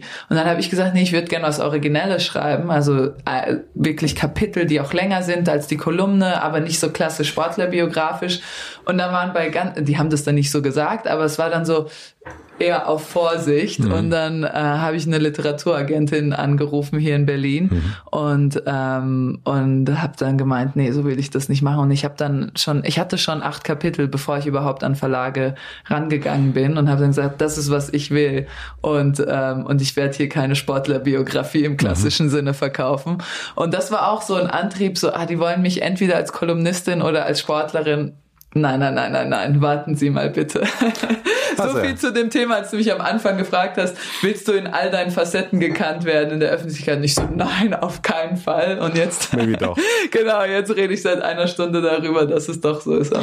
Ja, ich glaube, es äh, haben doch die meisten Menschen. Ich fand das in dem Buch, was mir total gut, also so, ich habe noch nie eine Sportlerbiografie gelesen, weil es mich nicht interessiert. Mhm. Ich habe aber schon viele so Musikbiografien äh, gelesen und mich hat das äh, Buch in der Art und Weise sehr an Patti Smith uh, Just Kids ah, erinnert, okay. weil es auch so anekdotisch ist mhm. und gar nicht auch es geht auch um Erfolge natürlich und und aber es gehen eigentlich äh, es tauchen viele ähm, es geht nicht um Name-Dropping mm. und um äh, das das hat man hat man so manchmal bei so genau Biografien, wo die, Mensch, wo die Warum Menschen ist das so? so sind und dann, und dann hat es und das was mich am meisten daran nervt nicht mal ähm, dass dieses Name-Dropping Name -Dropping, und ich habe eine Schwäche für Gossip also es ist wirklich nicht so dass ich so na, ich will darüber nichts wissen ich will mhm. auf jeden Fall wissen wer in den 70ern miteinander geschlafen hat ja da bin ich die erste in der Reihe aber wenn dieses Name-Dropping überhaupt auf gar keine Punchline oder Pointe hinausläuft. Ja das nervt mich. Wenn es so einfach so ganz offensichtlich, ja, und dann war ich in einem Restaurant. Und da war Andy Warhol. Und da war Andy Warhol. Und dann so, ja, aber habt ihr miteinander geredet oder ja. was war denn dann am Ende oder ist was passiert? Seid ihr, hat er wenigstens auf dich geschossen oder dich ignoriert?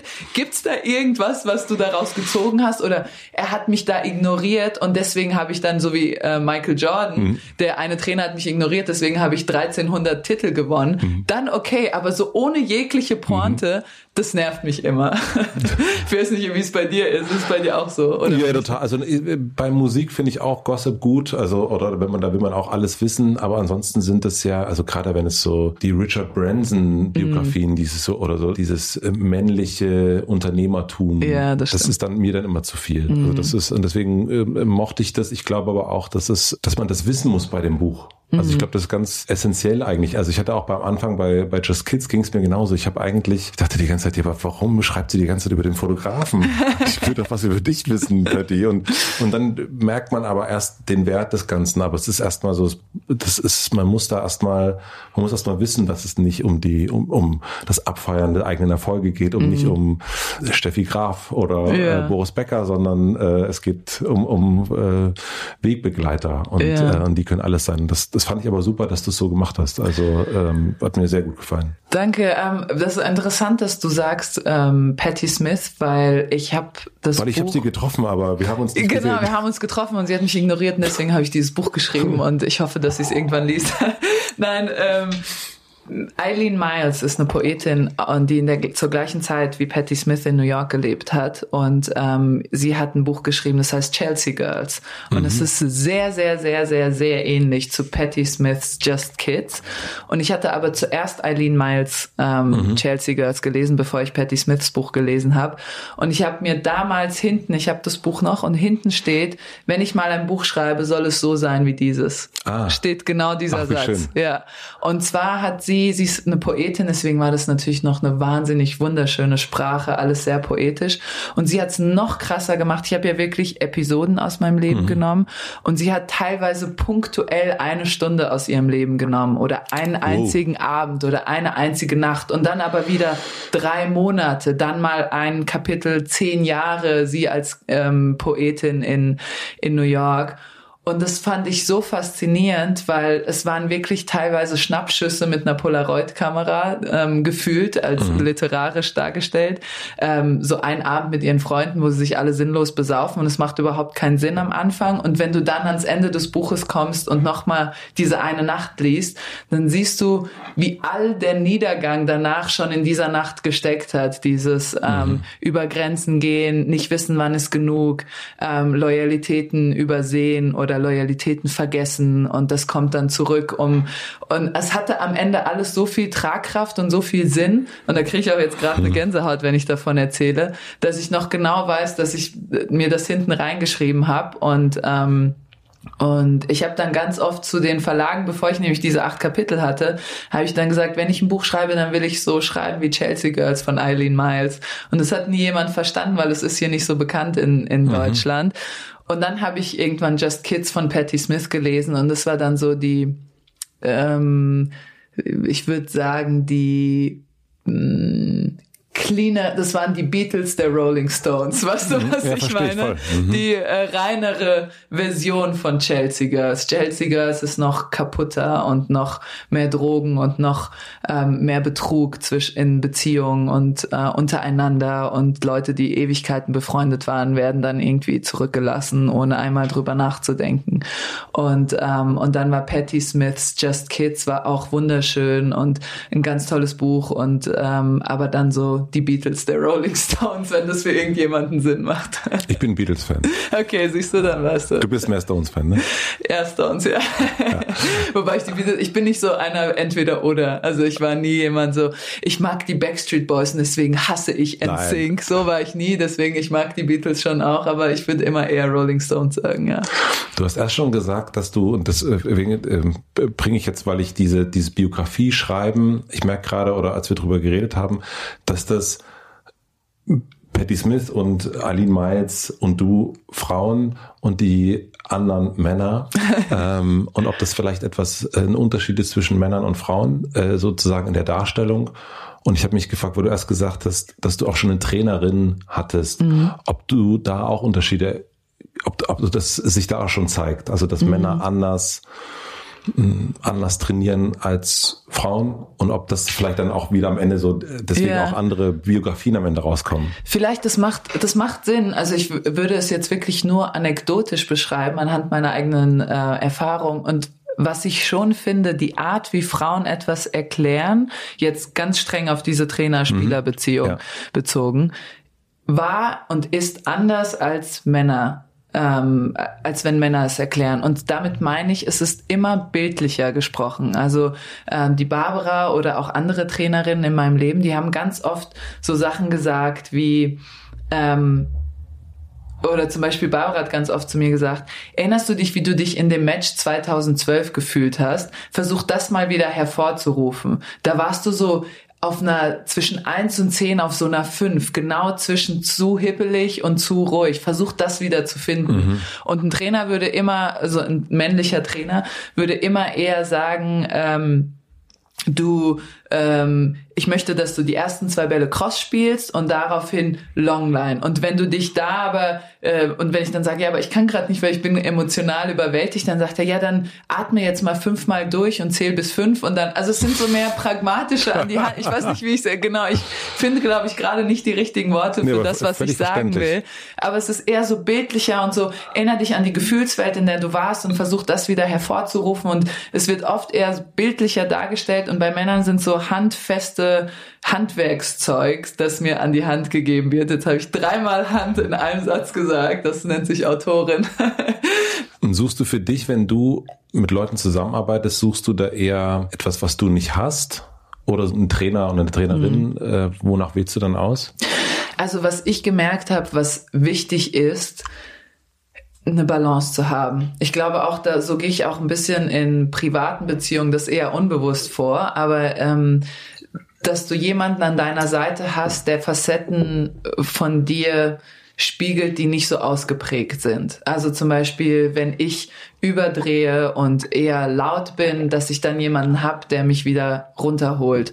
Und ähm, das war bei Elia anders, weil wir emotional gleich getickt haben, aber dann wieder auf eine andere Art und Weise ähm, schon so. Und zwar hat er nämlich genau das gemacht, was ich eben äh, versucht habe zu erklären. Der war wahnsinnig penibel und genau in seinen Anleitungen. Also er hat so wirklich so Sachen gesagt wie, du, wenn du zwei Schritte hinter der Grundlinie bist, dann will ich, dass du die Vorhand ein Zentimeter vorm Körper triffst. Aber wenn du an der Linie bist, dann will, also er hat mir so ganz krass genaue An Angaben mhm. gegeben. Und das war dann doch anders, weil mein Gehirn anders funktioniert. Und wir waren zwar emotional immer sehr impulsiv beide, ähm, aber unsere Hirne haben anders funktioniert funktioniert. Und so habe ich das Gefühl, ich habe Mehrwert, weil ich Sachen sehe und empfange, die ich aus mir heraus nicht schaffe. Und das finde ich total wichtig, weil ich glaube, dass vieles, ähm, dass wir oft, vor allem Tennisspieler, aber ich glaube alle Menschen, so in sich selbst gefangen sind, dass wir irgendwann denken, unsere Welt ist die einzige Welt, die existiert. Und dann inspiriert zu werden von anderen Welten, und damit meine ich wirklich jeden Menschen an sich, ist für mich wahnsinnig wichtig und das ist etwas, was mich immer weiterbringt und was mich anders werden lässt, neu werden lässt, ähm, mich einfach einmal durch den Fleischwolf dreht und hinten rauskommen lässt. Und das macht mir auch Spaß am Leben. Alles andere finde ich langweilig. Und manchmal verfalle ich nämlich in diesen, in dieser Lethargie meiner selbst, wo ich einfach nur so vor mich hin vegetiere. Nicht so, mhm. ich mache Sachen, aber ich bin immer die gleiche und ich umgebe mich immer mit den gleichen Leuten und immer mit Leuten, die so immer voll mit mir viben und es ist schön. Und dann merke ich, wenn mich jemand herausfordert und mich äh, vor den Kopf stößt, dass das mich manchmal weiterbringt. Dieses weiter, das kommt oder ich will mehr, ich glaube, ich weiß nicht genau, wie das, du äh, äh, hast es viel, viel schöner beschrieben im Buch, äh, dass es dir darum geht, so den nächsten Schritt zu mhm. gehen. Wie definierst du das? Ist das für dich Siegen? Ist das für dich, also was, was, woran merkst du, dass du weitergehst. und das ist nämlich genau der Punkt, wo jetzt die Ironie des Lebens ins Spiel kommt, damit wir jetzt gleich mal mit dem Telefonmasten wedeln. Ähm, anfangs war es für mich ganz klar pragmatisch, ähm, weiterkommen war materielle Sachen, also Siege, Geld, Haus, Auto, klassisch. Mhm. Ich muss zu meiner Verteidigung dazu sagen, da war ich so 19, 20 mhm. bis so 4, 25. Und irgendwann fing mein Körper an nachzulassen. Und es war ein ganz wichtiger Wendepunkt in meinem Leben, weil ich dann gemerkt habe, ähm, das, was ich brauche, um all diese Dinge zu haben, verlässt mich gerade. Es lässt mich im Stich. Und ich muss andere Wege finden, zufrieden zu sein und glücklich zu sein. Mhm. Und es war ein ewigkeitenlanger Prozess, das sage ich jetzt so ganz easy vor mich hin, aber es waren fünf, sechs Jahre währender Prozess.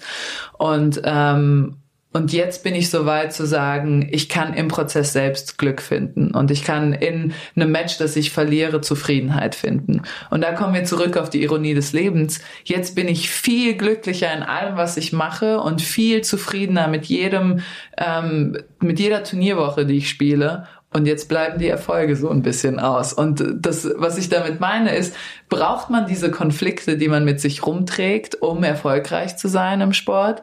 Oder ist es wirklich ganz schlicht und ergreifend mein Körper, der mich im Stich gelassen hat, was mhm. ja dann auch wieder dieser, der, irgendwie der Fluch der Menschheit, dieses jetzt habe ich den Geist, der mich weit bringen könnte, aber mein Körper lässt mich im Stich. Und das meine ich mit dieser äh, Gott hat Humor. Gott hat Humor. und er lacht uns alle aus. Ähm, also dieses äh, zufrieden Körper und so weiter, da würde ich gerne noch zu kommen. Mhm. Ich habe ähm, so für mich so ein äh, großes Thema, aber das kommt ja sozusagen noch vor der großen Erkenntnis. Oder hast du auch schon ein paar Mal gesagt, das Wort Wut mhm. und Wille. Ähm, ich lese mal eine Zeile aus deinem Buch vor. Oh, okay. Ähm, da schreibst du, das Feuer, das seit ich denken kann in mir loderte, manifestierte sich in Wutausbrüchen auf dem Tennisplatz. Schlimm war, dass die Leute dachten, ich sei traurig. Dabei trat nichts als Wut aus meinen Augen. Woher kam diese Wut? ähm, sehr gute Frage. Das versuche ich schon seit ähm, einem Monat mit meinem Therapeuten auch zu klären. Wir sind noch auf keine Antwort gestoßen. Aber ich glaube tatsächlich, es kommt, ähm, ich glaube, es kommt daher, dass wir als Familie mit Migrationshintergrund, ganz korrekt ausgedrückt, nach Deutschland kamen und erstmal nicht auffallen wollten, meine Eltern zumindest. Sie wollten immer, ähm, pass, was ich eben auch schon gesagt habe, pass auf, was du sagst, lach nicht zu laut, die Leute denken eh, wir sind fremd, ähm, wir äh, gehören hier nicht dazu, wir müssen ähm, dazugehören, wir müssen uns darauf konzentrieren, dass wir uns anpassen, dass jeder denkt, wir sind ein Teil des Ganzen und nicht neu dazugekommen und dass wir keine guten Gäste sind und so. Und ich glaube, dass dieses ständige Fassade aufrechterhalten, dass sich all diese Ener jugendliche Energie, die ich in mir verspürt habe, die musste einfach raus.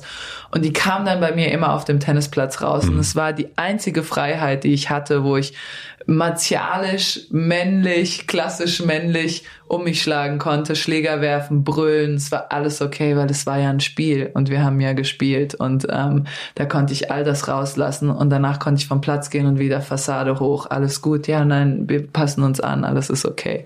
So erkläre ich es mir, aber ich weiß es nicht genau. Ah, also du versuchst aber immer noch das herauszufinden? ja, schon, ja. Weil jetzt ist es schon deutlich weniger geworden, deutlich weniger. Ich habe es noch manchmal und dann kommt es immer, was wir am Anfang hatten, aus dieser Ohnmacht heraus, mhm. wo ich das Gefühl ja. habe, Sachen entgleiten mir und ich weiß nicht warum. Und manchmal entgleiten mir Sachen und ich weiß warum und damit kann ich besser umgehen. Es nervt mich, aber ich kann damit total okay umgehen. Und wenn ich nicht weiß warum, dann drehe ich durch und dann bekomme ich diese Wut wieder in mir. Könnte es aber auch sein, dass diese Wut gar keinen Ursprung hat? Das kann auch sein. Vielleicht, das wäre wär ja auch schön, dass mal Sachen einfach ähm, aus dem Nichts kommen und einfach so aus sich selbst kreiert werden. Ich habe äh, mal gegoogelt bei Ecosia. Ähm, welche drei, also es gibt äh, drei Theorien für Wut. Also okay, einerseits echt? die äh, Triebtheorie nach Sigmund Freud. Sie geht von einem angeborenen Aggressionstrieb aus. ähm, wird er prinzipiell unterdrückt, kommt es zu seelischen Störungen. Uh. Dann ähm, die Frustrations-Aggressionstheorie geht mhm. davon aus, dass Aggression grundsätzlich Reaktion und Frustration sind. Wut mhm. ist demnach eine Abreaktion. Und dann die Lerntheorie nach mhm. Albert Bandura stellt Aggression als erlerntes Verhalten dar. Sie sei ein Verhaltensmuster, das durch bestimmte Erfahrung und das Lernen von Vorbildern antrainiert werde. Oh, okay. Also das dritte würde ich ausschließen. Mhm. Ich würde tatsächlich Freud sagen, dass es angeboren ist bei mir. Es ist einfach da, ne? Ja, ne? Also zumindest so, wenn das wirklich die drei äh, einzigen Theorien über Wut sind, dann passt zumindest das erste am allerbesten mhm. auf mich, weil ähm, ich hatte weder Frustration, ich hatte, meine Antriebe waren immer in Anführungszeichen positiv. Also ich wollte immer etwas haben. Es war nie ähm, etwas, das naja, wobei, da, als ich da verlo verlor mit zwölf, da wollte ich etwas nicht haben. Aber ja. es war immer eher auf die Zukunft gerichtet, es war nicht auf die Vergangenheit gerichtet. Weißt du, was ich sagen ja. will? Also ich hatte nicht so, ah, jemand hat mich gekränkt und deswegen mhm. will ich jetzt. Das hatte ich nicht, sondern ich wollte immer was oder wollte etwas nicht in Zukunft haben. Und da wollte ich nicht dieses Gefühl des, äh, der Niederlage, das war wahnsinnig schlimm für mich, das wollte ich nicht haben. Und später war es immer etwas, was ich haben wollte. Ich wollte Erfolg haben, ich wollte gewinnen, ich wollte mir ein Haus kaufen können, ich wollte finanziell unabhängig sein. Das, das war ja auch, ich glaube, wenn du aus, einem Arbe aus einer Arbeiterfamilie kommst, hast du einfach auch ein ganz anderes äh, Verhältnis zu, zu Geld im Sinne von, dass du immer das Gefühl hast, du musst alles absichern. Und damit meine ich nicht nur mich selbst, sondern immer meine Familie auch, weil mhm. wir, wir erben ja nichts. Und was, wenn wir dann flüchten müssen wir. Das sind ja so irrationale Gedanken. Ich glaube, wenn du einmal irgendwo geflüchtet bist und ähm, das vererben Eltern einfach auf die Kinder, dann hast du immer das Gefühl, jeden Moment müssen wir das wieder tun und immer dieser Sicherheitsgedanke.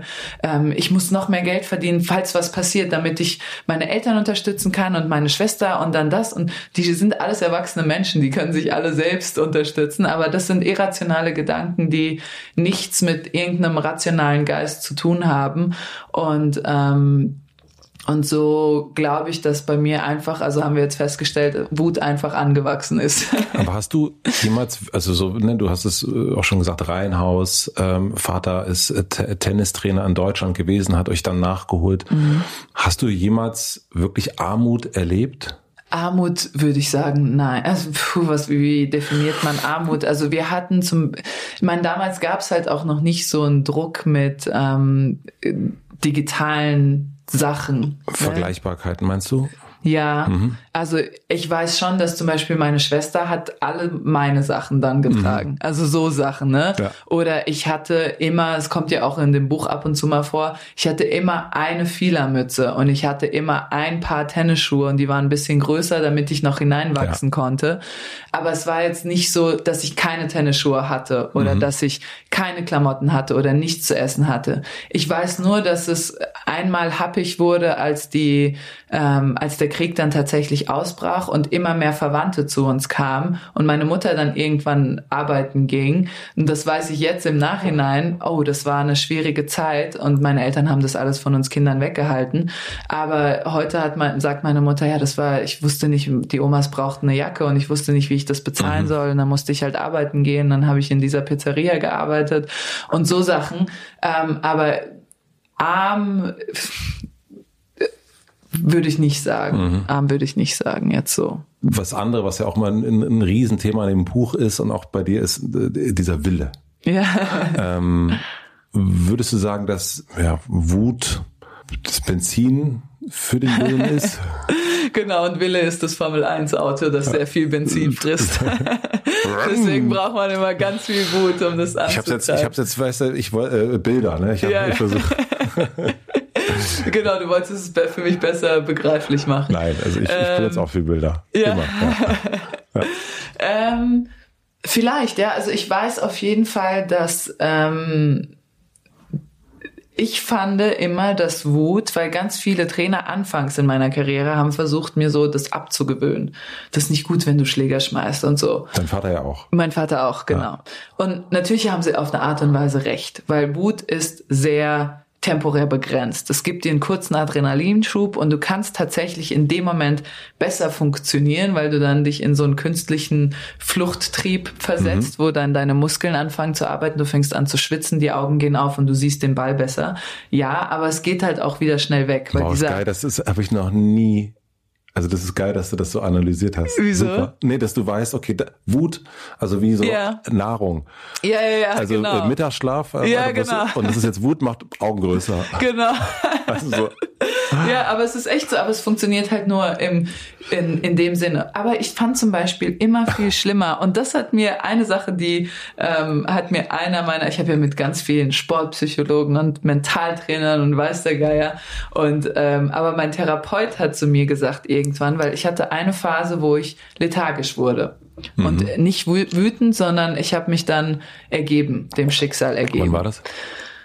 Ist gar nicht so lange her. Ich würde sagen, so zwei Jahre her, mhm. vielleicht, zwei, drei Jahre. Und dann habe ich ihn auch angerufen oder vielleicht sogar, ja, zwei Jahre kommt hin, genau, vor zwei Jahren. Und da habe ich ihn auch angerufen und äh, habe auch angefangen mit ihm zu arbeiten, weil das kannte ich nicht von mir. Ich kannte immer, dass sich alles, was sich schlecht angefühlt hat, in Aktionismus manifestiert aber ist nicht ganz kurz, hat. Das ist nicht der Braunschweiger. Nee, das nee. ist nicht der Braunschweiger. Okay. Nee, der war auch super, aber das ja. ist er nicht. Und, ähm, und er hat dann mir was gesagt, so ein Amerikaner, und der hat zu mir gesagt, und das fand ich wahnsinnig interessant, und das ist eine Sache, die ich ganz oft meinen Freunden sage jetzt, Depression or Lethargy is anger turned inward. Mhm. Also Lethargie oder Depression sind Wut, die sich nach innen gerichtet hat. Und das hat für mich in dem Moment total Sinn gemacht. Ich habe all die Wut immer noch gehabt, aber ich wollte nicht mehr Schläger schmeißen. Ich war jetzt erwachsen, ich wollte mich nicht mehr aufführen wie ein mhm. Kleinkind. Und ich habe die Wut nach innen gerichtet, gegen mich selbst gerichtet und habe mich eigentlich zerstört, Ich wurde lethargisch. Und das war für den Sport weniger förderlich, weil Lethargie hat viel länger angedauert als der kurze Wutausbruch. Und das, und da kam ich nicht mehr raus. Ich persönlich. Es gibt andere Spieler, also jeder, und das ist ja ganz das Interessante, dass ähm, jeder Mensch, und im Tennis ist das sehr offensichtlich, weil es eine Einzelsportart mhm. ist, jeder Mensch seine eigenen Arten hat, an Erfolg zu gelangen oder seine eigenen Arten hat mhm. zu funktionieren. Einfach, muss ja gar nicht Erfolg sein, aber zu funktionieren und andere funktionieren anders, aber für mich war Lethargie der Tod, weil dann hatte ich keinen Spaß mehr. Und ich hatte dann auch nach Niederlagen keine Lust mehr. Und das war das Schlimme, weil wenn ich so Wutausbrüche hatte, war ich wütend und ah, aber irgendwann war es dann so, ja okay, aber jetzt nächstes Mal muss es besser, ich muss mehr an meiner Vorhand arbeiten oder mhm. ich muss keine Ahnung einen anderen Sportpsychologen anrufen. Und bei dieser Lethargie hatte ich dann hinterher keine Lust mehr. Und das war für mich ganz schlimm. Und so musste ich Wege finden diese Wut wieder so ähm, nach außen zu zu bringen, ohne jetzt irgendwie, ähm, ohne wieder Schläger zu schmeißen, das wäre ja auch nicht der richtige Schritt gewesen. Aber einfach so, ah, komm jetzt. Weißt du, so, ich äh, mhm. kann es gar nicht beschreiben, aber mehr so dieses, komm jetzt auf, jetzt reiß dich mal zusammen, auf, jetzt geht jetzt. Und nicht dieses, okay, alles ist egal. Das war für mich so ganz schlimm.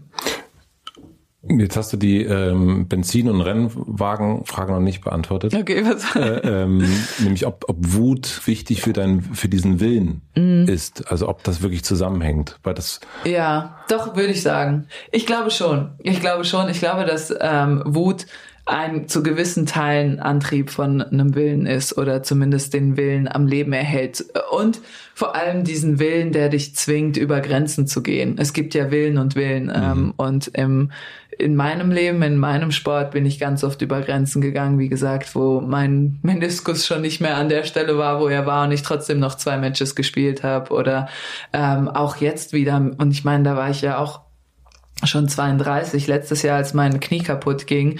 Ich habe noch Halbfinale bei einem Turnier gespielt und dann noch drei Runden beim nächsten Turnier, ähm, bevor ich dann meinte, ey, ich kann einfach mein Bein nicht mehr beugen und ich kann eigentlich auch nicht mehr rennen. Und alle so, ja, und wie hast du? Ich so, ja, ich habe halt zwei Advil genommen, zwei Ibuprofen genommen und irgendwie ging's, keine Ahnung, Adrenalin und so. Und dann wurde ich ja auch operiert. Also es war auch nicht mhm. so eine mhm. ausgedachte Verletzung, sondern es war einfach der Knorpel kaputt. Und ähm, und ich glaube, diese Art Willen ist schon aus etwas gewachsen, was äh, nenn es Wut, nenn es Minderwertigkeitskomplex, nenn es sich beweisen wollen, ähm, nenn es neues Leben sich erarbeiten zu wollen. Aber aus all diesen Sachen kommt, glaube ich, so ein Willen hervor. Die Doris Dörrie. Ich bin großer Fan übrigens. Ja, ich auch. Das war für mich voll, also war eine absolute Erkenntnis äh, mhm. in unserem Gespräch, dass sie sagte, der Mangel kann auch einfach nur ein empfundener Mangel sein. Okay. Der kann auch gar nicht echt sein. Ah, das ist interessant. Und das habe ich mir bei dir tatsächlich auch paar Mal gedacht, yeah. weil ich dachte, du sprichst von deinen Freundinnen. Yeah. Es geht auch um das Reihenhaus. Yeah. Es geht um den Tennis, um die Lehrerin, die nett zu dir ist. Und ich habe immer gedacht, okay, es ist, ist, doch, nichts falsch. ist doch alles gut. Ja. So ist doch alles. Also woher kommt's? Aber das, äh, und das, das hat mir total geholfen, dass Doris dann irgendwie sagte, ja, man, manchmal denkt man, der Opa hat einem nichts geschenkt und ist sauer auf den und dann kommt irgendwann dann, doch, der hat dir immer ganz viel geschenkt. Ja, Aber du, denkst es, aus irgendeinem Grund denkst du, der Opa hat dir nie was geschenkt. Ja, das war ja auch für mich so eine ähnliche Erkenntnis, aber auf eine andere Art und Weise, als ähm, ich diese The Last Dance Doku mit Michael mhm. Jordan jetzt während der äh, des ersten Lockdowns haben ja alle diese Serie geguckt. So, und hast Tiger du die geguckt? King, Tiger King. Ja, und Tiger King, genau. Ja. So für den Trash Tiger King King ja. und dann für was Gehaltvolles die Michael Jordan Doku. Und, ähm, und da war genau, ich habe es eben schon mal ein bisschen erwähnt, da kam diese Stelle, wo er in ein Restaurant reinkommt. Er ist schon Michael Jordan zu dem Zeitpunkt. Er ist der größte Basketballspieler aller Zeiten. Er kommt in ein Restaurant rein und die gegnerische Mannschaft ist auch da in dem gleichen Restaurant und der Trainer der gegnerischen Mannschaft, der hat irgendwann mal Michael Jordan trainiert für eine kurze Zeit. Und er sitzt mit dem Rücken zur Tür. Und Michael Jordan kommt rein und der Trainer dreht sich nicht um und sagt nicht Hallo zu ihm. Michael Jordan geht dann an seinen Tisch und denkt sich, und das erzählt er dann irgendwann mhm. in einem Interview, krass, der hat mir nicht Hallo gesagt der will mir irgendwas, dem werde ich zeigen. Und dann spielen die diese Series, diese sieben Spiele gegen diese Mannschaft und Michael Jordan bricht alle Rekorde, macht irgendwie 2000 Punkte in einem Spiel, keine Ahnung, wie Basketball funktioniert, nee, aber er macht halt, irgendwie bricht alle Rekorde der Punktanzahl und ist dann so, äh, und sagt dann hinterher zu dem Trainer mehr oder weniger, ja, das war, weil du mir nicht, weil du mich ignoriert hast. Und der Trainer so, hä? Ich wusste gar nicht, dass du da warst. Welchem Restaurant? Also es war wirklich so krass ausgedacht. Und da habe ich das allererste Mal überlegt, ob meine ganze Erklärung, über, über die ich fast ein Buch geschrieben, ein ganzes Buch ja, geschrieben habe, ne, ja. mit Migrationshintergrund und nie dazugehört, ob das alles einfach nur ausgedacht war und es einfach nur meine Persönlichkeit ist. Aber da war das Buch ja schon geschrieben. ich konnte ja nicht zurückgehen. Es ist jetzt wirklich das letzte Interview. ja, wirklich. Und dann, ich hätte einfach nur eine DIN A4-Seite schreiben können. Ich wurde so geboren. Punkt. End of Book, End Scene. Danke, Vorhangwelt Das wäre sehr, sehr schade.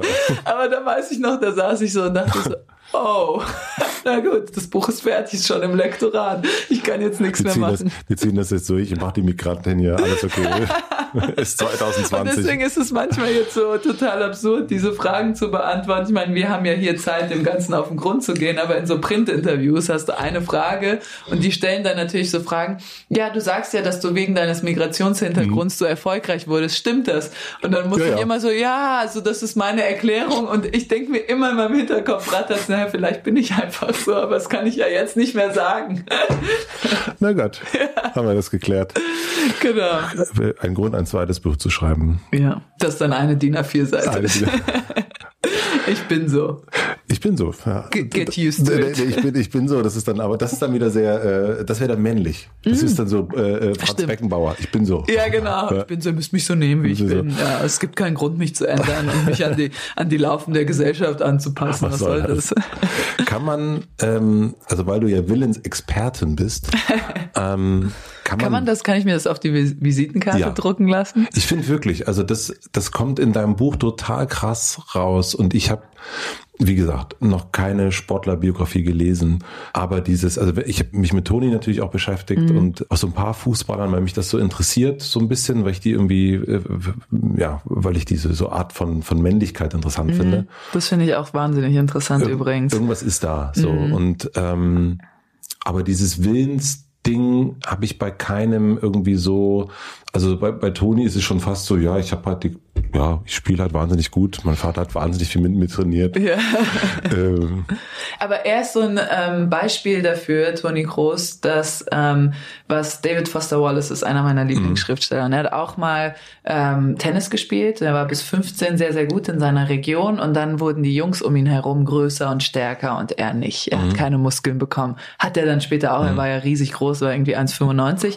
Aber es kam halt erst viel, viel später. Er hat erst mit 19, 20 einen, einen Wachstumsschub gehabt. Und so früh ist das halt ein Riesenunterschied, wenn die Jungs mit 15, 16 Muskeln haben und ja. du nicht kackst du einfach ab. Und der war dann raus, der konnte dann nie wieder mithalten. Und er beschreibt dann so ganz lange seine Traurigkeit darüber und so weiter. Und dann geht er dahin über, dass er von dem Zeitpunkt an immer Tennisspieler vor allem, aber Sportler generell wahnsinnig angehimmelt hat, weil er immer dachte, damals war er noch nicht in der Lage, dieses ganz einfache, die haben Muskeln, ich nicht, sondern er dachte immer, die haben, die wissen was über das Leben, was ich nicht weiß, weil die funktionieren unter Stress. Und er war dann immer, der hat alle Sportlerbiografien gelesen, die mhm. es gab. Er hat sich alle Dokus angeguckt, die es gab. Er hat sich immer, er meinte immer, er hat so am Ende vom Spiel eingeschalten, immer um die Siegerehrung zu sehen und das Interview und zu hören, was die sagen und war dann immer wahnsinnig enttäuscht von dem, was gesagt wurde. Mhm. Und der geht, das ist so ein ganzes Essay, worüber er, wie er darüber schreibt, wie enttäuscht er darüber war. Und irgendwann kommt er aber zu einem sehr versöhnlichen und sehr schönen Schluss. Und er sagt dann so in der letzten Passage, und dann stellte ich fest, dass sie genau deswegen so gut sind, weil sie es eben nicht in Worte fassen können, was passiert, weil es ein Zustand ist, der außerhalb von Worten liegt. Mhm. Und weil sie es nicht in Worte fassen können, funktionieren sie im Hier und Jetzt und in dem Moment und so gut. Und ich glaube, dass Toni da ein sehr gutes Beispiel ist. Der der kann nicht erklären, warum er in dem Moment so gut ist, weil er einfach macht. Und das ist genau das Geheimnis und deswegen ist es so verzwackt. Das ist genau das Geheimnis des Sports. Einfach nur zu tun und nicht zu analysieren und zu hinterfragen. Und diesen Zustand zu erlangen, ist gelingt nur ganz wenigen mhm. und denen, denen es gelingt, die wissen nicht, dass es ihnen gelingt, weil es immer der natürliche Zustand von ihnen war. Ja, das ist ja sehr zen Genau, fast schon Zen, ja, so eine Supermeditation oder so. Aber da ist es ja, also bei Toni ist es ja wirklich dieses unglaublich stoische. Mhm. Ähm, und er sagte das auch, und das fand ich, fand ich so toll, dass sein Vater vor allen Dingen mit ihm eine Sache trainiert hat, Ball annehmen, Ball wegschießen. Ah, ja. Und das Auf die simpelsten Dinge und also nicht dribbeln, nicht irgendwas, Mhm. sondern einfach nur das. Und deswegen ist er einfach auch der Beste wahrscheinlich daran, weil Ja. er nur das einfach geübt hat bis Ja. zum geht nicht mehr und äh, nicht hingucken muss und alles genau weiß. Und Ja. ähm, bei ihm ist es ja quasi das Stoische, dieses, ähm, man sieht keine Emotionen, das hat man ihm ja auch vorgeworfen. Mhm. Ja, ja, so. ja. Und bei dir ist ja genau das Gegenteil. Ja, stimmt. Ähm, und deswegen, äh, er hat das ja trainiert im Grunde, auf diese Art und Weise. Kann man Willen trainieren? Puh, das ist eine sehr gute Frage. Kann man Willen trainieren? Was man kann, man kann Konzentration trainieren, man kann Funktionieren unter Druck trainieren. Willen würde ich fast sagen, nein. Aber es können Sachen im Leben passieren, dass sich ein Willen bildet, glaube ich. Ja, das glaube ich auch. Das glaube ich. Ich weiß aber nicht, weil äh, wie oft hörst du, ich weiß nicht, du hast einen Sohn, ne? Hast du gesagt. Wie oft hörst du Kinder sagen, ja, ich will so sehr, aber was sie tun, ist entgegengesetzt dessen, was sie sagen. Naja. Aber die meinen das. Es ist nicht so, dass sie dich lügen. Vielleicht belügen sie dich mal, aber ganz oft meinen die wirklich, ja, ich will das jetzt machen und machen aber dann das Gegenteil. Und das ist nämlich das, wie stark ist dieser Willen? Kann, oder was heißt, wie stark ist dieser Willen? Aber ähm, wie eisern ist dieser Willen? Weil stark, finde ich, ist gleich wertend, dass was anderes schwach ist. Und es ist ja. ja überhaupt nicht schwach, sondern es ist einfach anders. Ja. Und ähm, das finde ich wichtig. Aber wie eisern ist dieser Willen, sich selbst zu überwinden in dem Moment? Und ich glaube, es kommt ganz oft aus ähm, Lebenssituationen oder aus imaginierten Lebenssituationen, wie wir jetzt festgestellt haben. Bei Michael Jordan und mir das ist wahrscheinlich auch der einzige die einzige Medie, wo Michael Jordan und ich in einem Satz erwähnt werden, zwar von mir selbst, aber Hey. eine Gemeinsamkeit muss man ja haben mit den Michael größten Jordan und ich. Geschwister im Herzen. Weil Willen hat ja auch was mit Überwinden zu tun, Ja, das stimmt. finde ich. Und deswegen, also auch Schweinehund zum Beispiel. Und ich hätte das äh, gehört in einem, ich weiß nicht, wo es war bei dir, dass du nach einer Hochzeit gesungen, äh, gefeiert und so weiter, trotzdem am nächsten Tag um 10 Uhr trainiert hast. Ähm, und das ist ja dann, da würde ich auch sagen, wahrscheinlich dann einfach Gewohnheit. Das ist dann so drin. Und das ist ja dann doch auch, irgendwie ist es ja auch ein Wille. Es ist ein Wille und weißt du, was es ist? Es ist, und ähm, das weiß ich, weil mir das jemand gesagt hat, mit Meditation. Ich habe ich weiß, dass Meditation mir hilft. Ich weiß, dass mir das auf dem Platz hilft, weil ich viel besser in der Lage bin, Gedanken wegzuschieben. Und es fällt mir wahnsinnig schwierig, das zu, dran zu bleiben. Ich mache das immer so einen Monat total fleißig und merke richtig, wie ich darin besser werde und wie es mir auch ähm, im Sport oder auch sonst im Leben einfach was bringt. Und dann mache ich einen Tag, mache ich es nicht und dann vergesse ich es für die nächsten zehn Wochen oder so. Und ich ärgere mich immer so. Und weißt du was? Und das habe ich im Tennis nie. Ich habe nie, ich habe morgen eine Stunde Joggen, eine Stunde Kraftraum, drei Stunden Tennis. Ich habe nie dieses, und das, jetzt kommt's nämlich, ich habe nie die Gedanken, oh, ich habe keinen Bock, wieso muss ich das machen? Ja gut, aber es bringt mir was, ich mach's, ach, will ich's machen? Ich habe das nicht, sondern es ist einfach, ich mach's. Ich habe also diesen Zwischenschritt von dieses sich überwinden und muss ich, sondern ich gehe quasi, ich spring sofort ins Wasser. Ich gehe nicht hin und frage mich, ah, ist das Wasser kalt? Soll ich mich vorher abduschen? Ah, Erstmal Fuß rein oder gucken, oh, es geht eigentlich, na, vielleicht springe ich, nee, eigentlich wollte ich doch noch Pommes rot-weiß essen. Ich hole mir erst Pommes, dann gucke ich später. Ich habe diesen ganzen Zwischenschritt bei allem, was ich mir vornehme und was ich mir in meinen Plan schreibe, sowas nämlich auch bei meinem Schreibprozess. Ich habe irgendwann festgestellt, wenn ich einmal in der Woche vier Stunden schreibe, komme ich viel weniger voran, als wenn ich jeden Tag eine halbe Stunde bis eine Stunde immer an meinem Werk sitze, weil dann arbeite ich an meinem Handwerkszeug und ich habe mich dann einfach stupide sonntags hingesetzt, meinen Wochenplan mir angeguckt, mir an jedem Tag ein bis zwei Stunden rausgenommen und mir das angekreuzt. Montags drei bis fünf schreiben. Und dann bin ich mit meinem Laptop und meinem Notizbuch in die Lobby gegangen, ganz blöd, habe mir einen grünen Tee bestellt, habe mich hingesetzt und habe geschrieben. Und es kam nie, und beim Meditieren mache ich das nämlich nicht, sondern es soll ja was sein, was Self-Awareness ist, ne? was man halt macht, weil es einem gut tut. Und ich schreibe, ich würde mir niemals, weil das eine ent, entgegengesetzt dem anderen, sich Meditation in den Terminkalender 100%. Ich zu woll- schreiben Wollte es gerade sagen, ja. ist ja genau das Gegenteil. Und deswegen habe ich diese ganze Phase von ach, eigentlich muss ich meditieren, aber ich würde lieber Broadchurch gucken, weil der ähm, schottische Detektiv, der hat ja so einen süßen Akzent. Mhm. Und dann ist mein Gehirn schon auf tausend und eigentlich muss ich noch Panikherz von Benjamin von Stuckrad-Barre lesen, weil morgen mache ich ja dieses Interview. Also pff, sollte ich jetzt meditieren, aber dann ist schon 11.15 Uhr, eigentlich wollte ich um Mitternacht schlafen gehen, dann ist es schon halb zwölf, ich krieg's nicht mehr hin, ich mach's nicht und ärgere mich dann über mich selbst. Und ich glaube, dieses einfach diesen Zwischenschritt weglassen, das ist das Geheimnis des Willens. Ich habe das ganze Geheimnis entschlüsselt in diesem Podcast. Äh, wirklich toll. ähm, und ich glaube aber, ich glaube, man kann Willen trainieren. Glaubst du? Ja. Wegen diesem Zwischenschritt. So? Ja, weil man sich den, wenn, weil, wenn das nämlich Gewohnheit ist mhm. und nicht mehr, also so, ich behaupte mal so, wie ich dich jetzt vor mir sitzen sehe, das Duschen für dich, dass du dich nicht überwinden musst zu duschen.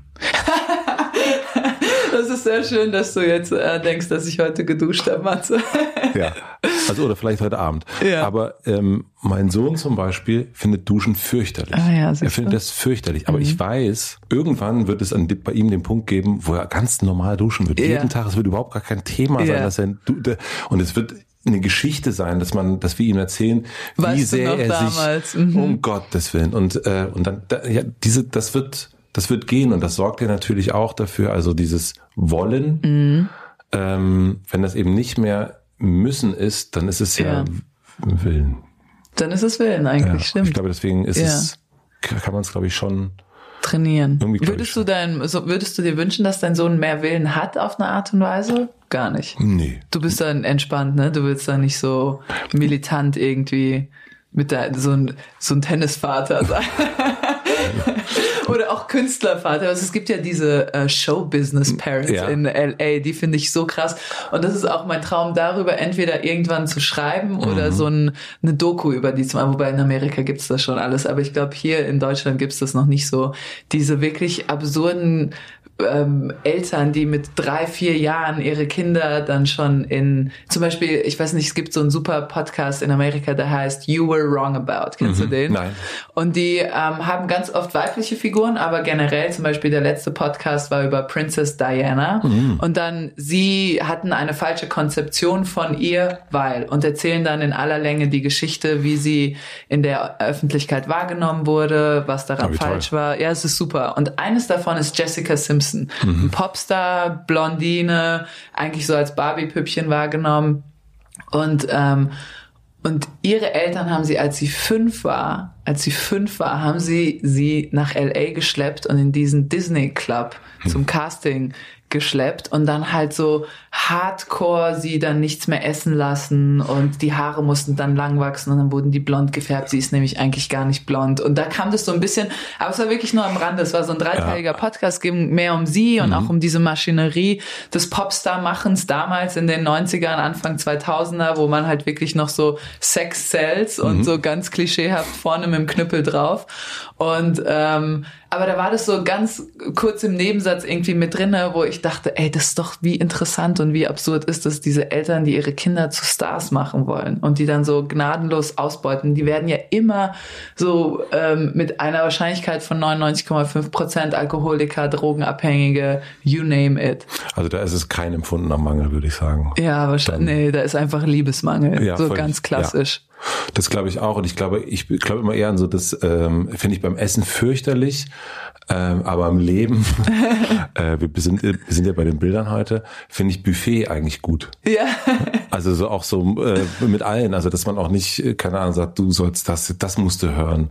Ja. Oder du musst dich vegan ernähren, dann nur so bist du irgendwas, sondern eigentlich ja. es geht Möglichkeiten. Dann, so, also das finde ich so diese, das ist ja das äh, gute, manchmal auch nerviger in unserer Zeit, dass wir diese Auswahl haben mm. und dass man sich nicht entscheiden kann. Aber ich finde, dass man das so zeigen und gucken und das so finde ich das bei allen, also auch bei bei Kindern. Ja. Voll. Ja, ich finde es auch zum Beispiel, das ist ähm, interessant, weil meine Schwester ist jünger als ich und ähm, sie, meine Eltern ähm, waren gewohnt, dass ich immer gut in der Schule war. Und dazu muss ich aber auch sagen, es war halt die Bedingung dafür, dass ich Tennis spielen durfte. Ich durfte nur auf Turniere. Die Schule hat zu mir gesagt, wenn du auf Turniere fahren willst, während der Schulzeit müssen deine Noten in Ordnung sein.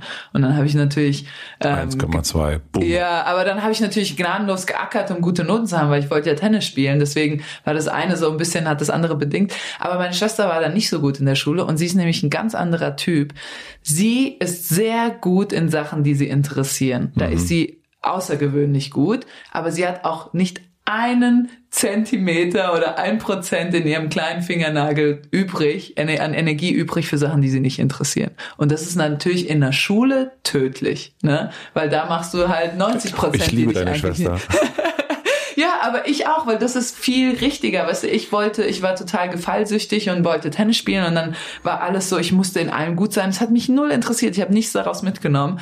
Und meine Schwester war saugut. Ich weiß gar nicht mehr in was, ich glaube Geschichte oder mhm. so. War sie mega gut und es hat ihr total Spaß gemacht. Und als andere hat sie halt komplett abgeschenkt. Wir sagen mal bei uns im Tennis, wenn jemand nicht sein Bestes gibt, hat sie einfach abgeschenkt, hatte keine Lust. Und meine Eltern haben immer zu mir gesagt, sag ihr doch was, du musst dir sagen, sie muss das machen, weil sie muss studieren, sie muss das. Und mein Erziehung, wenn man das von Erziehung sprechen kann, aber als ältere Schwester war es immer, sie machen zu lassen und ihr zu vertrauen, dass sie das irgendwann das Richtige wissen wird für sie. Weil ich dachte immer, ich kann ja nicht ihr sagen, wie mein Weltbild funktioniert. Mhm. Vor allem, wenn du selbst in deinem Weltbild gefangen bist und weißt, manchmal ist das nicht so angenehm in so einem Weltbild. Weißt du, so manchmal ist es mit ganz schönem Stress verbunden. Dann sollte sich lieber entspannen und auf das konzentrieren, was ihr Spaß macht. Und, ähm, und da bin ich, glaube ich, auch eher so wie du und äh, unsere alten Balkan-Eltern, die wollten dann noch so, nein, du wirst Arzt, hm. du wirst Anwalt, alles andere sind keine Berufe. Ja. Bist du, äh, würdest du sagen, dass sie zufrieden mit ihrem Leben ist? Meine Schwester? Mhm. Ja, ich glaube schon. Und du? Ich auch, jetzt.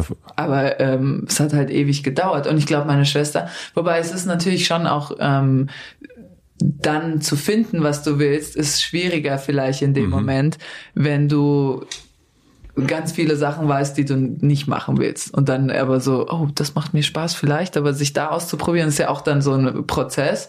Aber ich glaube, jetzt ist sie total zufrieden und bei mir hat es einen viel längeren Abnutzungskampf gegeben, würde ich sagen. Vielleicht, vielleicht auch nicht. Vielleicht verkenne ich da meine Schwester. Aber wir sind eigentlich, wir wohnen auch zusammen. Wir sind schon ah. sehr eng. Ach cool. Codependent, manche einer sagen. Was ich interessant fand, auch bei dem, ähm, also äh, dann können wir auch das Thema, das Wut äh, und Willen, dann kann man nochmal so, ähm, aber das ist, äh, wenn das so der, wenn das so offensichtlich der Antrieb ist und offensichtlich damit auch du so viel erreicht hast. Ich habe mich gefragt, warum das von Anfang an auch so versucht wurde zu beschneiden. Ich kenne das auch von Kindern, mm. wenn die wütend sind, dass man sagt, also, bitte, ja, hör auf. So. Das ist schon so ein bisschen, glaube ich, Fassade. Oder ich weiß es gar nicht. Dass man es unterdrückt. Und, ja. Aber ich finde, Wut ist zwar jetzt nicht ein Grundgefühl, aber es gehört mm. dazu auf jeden mm. Fall. Und ich finde das auch, man sieht es ja auch, wenn es, also nach innen gerichtet, gebe ich dir total recht, es ist super schwierig. Ja.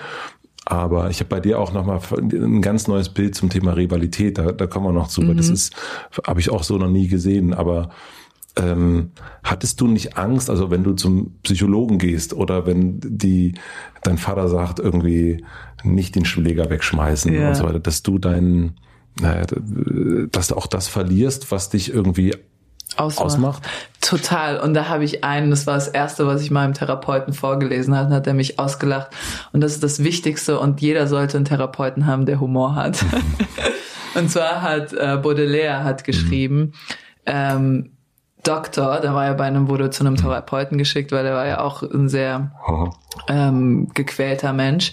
Und dann hat er gesagt, Doctor, if you get rid of my demons, you will get rid of my angels too.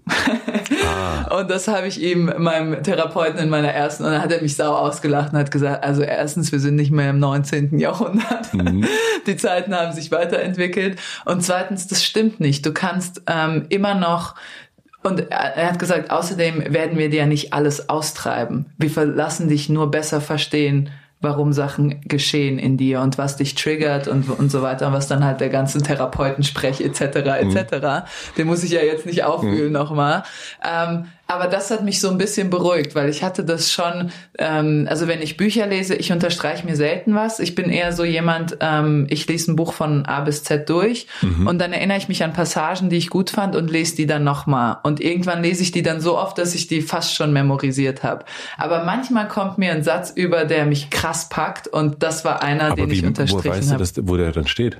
Ich habe schon so ungefähr, ich suche dann einfach Blättern. Ich mache immer alles per Hand, ah ja, haptisch. Mhm. Manchmal mache ich so ein Eselsohr rein oder bei so. Dir ist, bei mir ist äh, Eselohren, also ich habe das jetzt ja deins und dann ist äh, hier sozusagen. Ah ja, siehst du, ach und dann an der Seite hast Seite so habe ich dann immer so reingeknickt und dann ja. streiche ich mir immer an, was ich irgendwie, was ich schöne Sätze finde. Ja. Zum Beispiel fünf Millionen Menschen spielen Tennis in Deutschland als globale Sportart, kommen da leider noch ein paar Konkurrenten mehr dazu. das hast du dir unterstrichen. Das habe ich mir unterstrichen. Nee, weil ich das, das ich, ich habe so unterstrichen, weil ich, ähm, weil ich das absurd finde, die Vorstellung, dass es so viel, also mir ist ja, ich habe noch nie Tennis gespielt, mhm. aber wenn man so weiß, okay, es spielen Millionen Menschen spielen Tennis, die Hälfte davon sind Frauen mhm. vielleicht und mhm. davon ist man die neunte, ja. die neuntbeste. Das, ja. ist, das ist das kannst du ja bei Musik, Podcasts, bei Kunst eigentlich nicht machen. Da kannst du vielleicht nach, keine Ahnung, Verkaufswert eines mm. Bildes gehen, aber da ist es ja wirklich Leistung. Ja, das und das ist, ist irgendwann, dass du irgendwann irgendein Spiel, jetzt mal irgendein Spiel ja. gewinnst und merkst so, jetzt bin ich die neuntbeste Frau der Welt. Ja. Das ist absurd, also das fand ich, deswegen habe ich so angeschrieben, ja. das ist absurd eigentlich. Ja, es ist auch absurd. Also ich behaupte auch, wir sind immer noch, äh, Sport ist immer noch die einzige meritokratische Bastion der Gesellschaft. Was meinst du damit? naja, dass es da noch ähm, es stimmt nicht ganz, weil vor allem Tennis ist teuer. Man muss im, im Anfang vor allem muss man Mitglieds, in Deutschland zumindest Mitgliedsbeiträge. Also es gibt so eine wahnsinnig tolle Reportage, die ich irgendwann mal vor so zwei Jahren gelesen habe. Und zwar wurde in Amerika das Tennis in der, an der Westküste und das Tennis an der Ostküste. Das war damals mhm. in den 80er Jahren verglichen. Und an der Ostküste ist Tennis eher so aufgebaut, also ich sage jetzt New York, Connecticut etc. etc. wie bei uns in Deutschland. Clubs, in denen man mit Mitglied sein muss, in denen es meistens sehr teuer ist, Mitglied zu sein und das dann gleich auch mit diesem Netzwerk an reichen Leuten oft kommt. Mhm. Oder man hat dann noch einen Pool und eine Sauna und ein Spa und man kann dann alles machen und sich beim Tennisspielen am besten pampern lassen und massieren lassen gleichzeitig. Und Westküste war komplett Public Courts. Also alle Plätze waren öffentlich und umsonst zugänglich für jeden. Die standen einfach an öffentlichen Plätzen rum. Und dann hat dieser Reporter, ähm, hat dann, das fand ich so cool, hat die letzten 20 ähm, bekannten Tennisspieler aus Amerika miteinander verglichen und irgendwie 18 kamen von der Westküste. Mhm.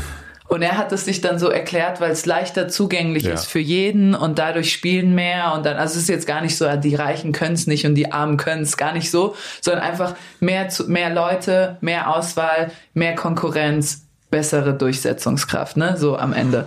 Und ähm, oh, aber ganz grundsätzlich, warum ich das sage, am Ende kommt halt im Sport, und das finde ich halt in der Kunst, ist es teilweise echt unfair. Du kannst der beste ähm, bildende Künstler sein, der jemals auf Erden rumgelaufen ist. Wenn einer hinkommt und eine Banane an die Wand nagelt und eine gute Geschichte dazu erzählt, dann verkauft er halt diese Banane für 25.000 Dollar bei der Art Basel. So, ne? Ja. Und das hast du im Tennis einfach nicht. Du Natürlich kannst kein kannst, Storytelling machen. Du kannst kein Storytelling machen. Natürlich kannst du dann irgendwann Marketinggelder damit machen. Aber am Ende ähm, musst du gewinnen. Du mhm. musst einfach gewinnen, du musst dich in der Rangliste nach oben spielen, du musst Turniere gewinnen und dann steht am Ende eine 9 neben deiner Zahl, neben deinem Namen oder eine 1 oder eine 2 oder eine 50. Und das ist deswegen, das meine ich damit, mit diesem eigentlich schon relativ mer meritokratisches System. Meritokratisch, ich habe das Wort noch nie gehört. Nee, ähm, Meri Merit von mhm. ähm, verdient, also mhm. es ist auf reinem Verdienst mhm. basierend. Danke. würde ich sagen. Hm, ja, gut.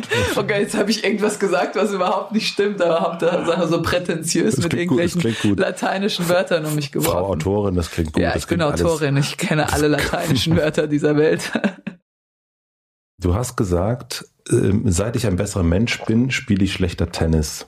Ja, das, das war das, was ich vorhin versucht ja. habe zu erklären mit diesem, seit ich zufriedener bin, seit ich glücklicher bin, seit ich weniger egoistisch bin, bleiben die Erfolge aus. Und ich kann mir halt nicht genau erklären, ist es deswegen oder ist es einfach, weil ich älter bin und meine Regenerationsphase länger dauert. Das kann man ja dann immer schwer mhm. messen. Das sind ja Sachen, die kannst du nicht so gut messen.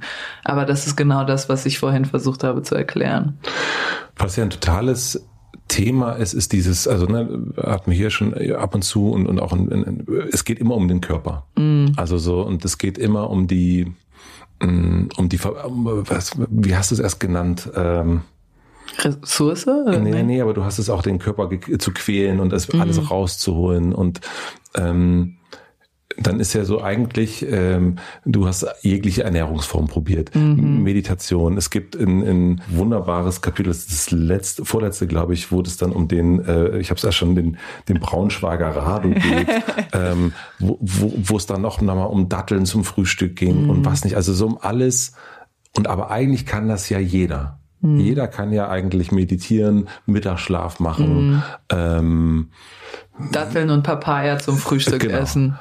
Was ist es am Ende, was dann den Unterschied macht? Jetzt kommt was, was ich, ähm, was wahrscheinlich alle verzweifeln lässt. Ich glaube, es ist das, woran du am meisten glaubst. Also ich gebe dir ein Beispiel. Novak Djokovic. Oh, okay. Novak Djokovic hat gegen Rafael Nadal ähm, gespielt in einem Showkampf in Südamerika. Da gibt's nicht so viele Turniere, da gibt's nicht so viele Tennisturniere, aber Rafael Nadal und er ist ein wahnsinniger Star in, in Lateinamerika und die wurden eingekauft. Die haben, glaube ich, jeder eine Million Dollar bekommen, was, dass sie da ein Match gegeneinander spielen. Die wurden abgeholt vom Privatjet in Miami. Das letzte Turnier war in Miami und saßen zusammen im Privatjet und Novak Djokovic hat Rafael Nadal gesehen, wie er sich eine Coca-Cola, eine rote Coca-Cola, keine Zero, aus dem Kühlschrank nahm und die getrunken hat. Und hat dann zu seinem Trainer sich umgedreht und hat gesagt, der Rafa trinkt Cola. Ich kann nie wieder gegen ihn verlieren. Weil er dachte, der ist nicht so diszipliniert. Wenn er sich entspannt und zum Showkampf fährt, trinkt er eine Cola. Und er hat dann irgendwie fünfmal hintereinander gegen Rafael Nadal auf Hartplatz gewonnen. Jetzt hat er gerade wieder verloren, deswegen ist es lustig. Aber er hat dann wirklich fünf, sechs Mal hintereinander gegen ihn gewonnen. Jetzt frage ich dich, glaubst du wirklich, dass diese eine Cola den Unterschied macht in den fünf Matches darauf? Ich glaube nicht. Glaubst du es? Nein. Aber bei fünf beide im dritten Satz, ob der Djokovic sich denkt, der Rafa muss müde sein, der trinkt Cola ich kann nicht verlieren, das macht einen Unterschied. Und das weiß ich, weil ich selbst bei fünf beide im dritten stand und rübergeguckt habe und gemerkt habe, Alter, die wackelt. Ich kann das nicht mehr verlieren. Und das ist immer eine selbsterfüllende Prophezeiung. Wenn du fest davon überzeugt bist, die andere wackelt, und wenn es gar nicht existiert, aber du weißt, du kannst nicht verlieren, dann verlierst du meistens auch nicht. Ist mir ich würde sagen, nie passiert in meiner Karriere, dass wenn ich zu 1000 Prozent im tiefsten Grund meiner Seele überzeugt war, dass ich gewinne, habe ich immer gewonnen. Und immer wenn der Zweifel sich einschlich, ist oftmals was schiefgegangen. Ich konnte drüber hinwegkommen, aber es ist dann oft auch mal schiefgegangen. Hat das was mit damit zu tun, zu wissen, dass man jetzt gerade gut ist?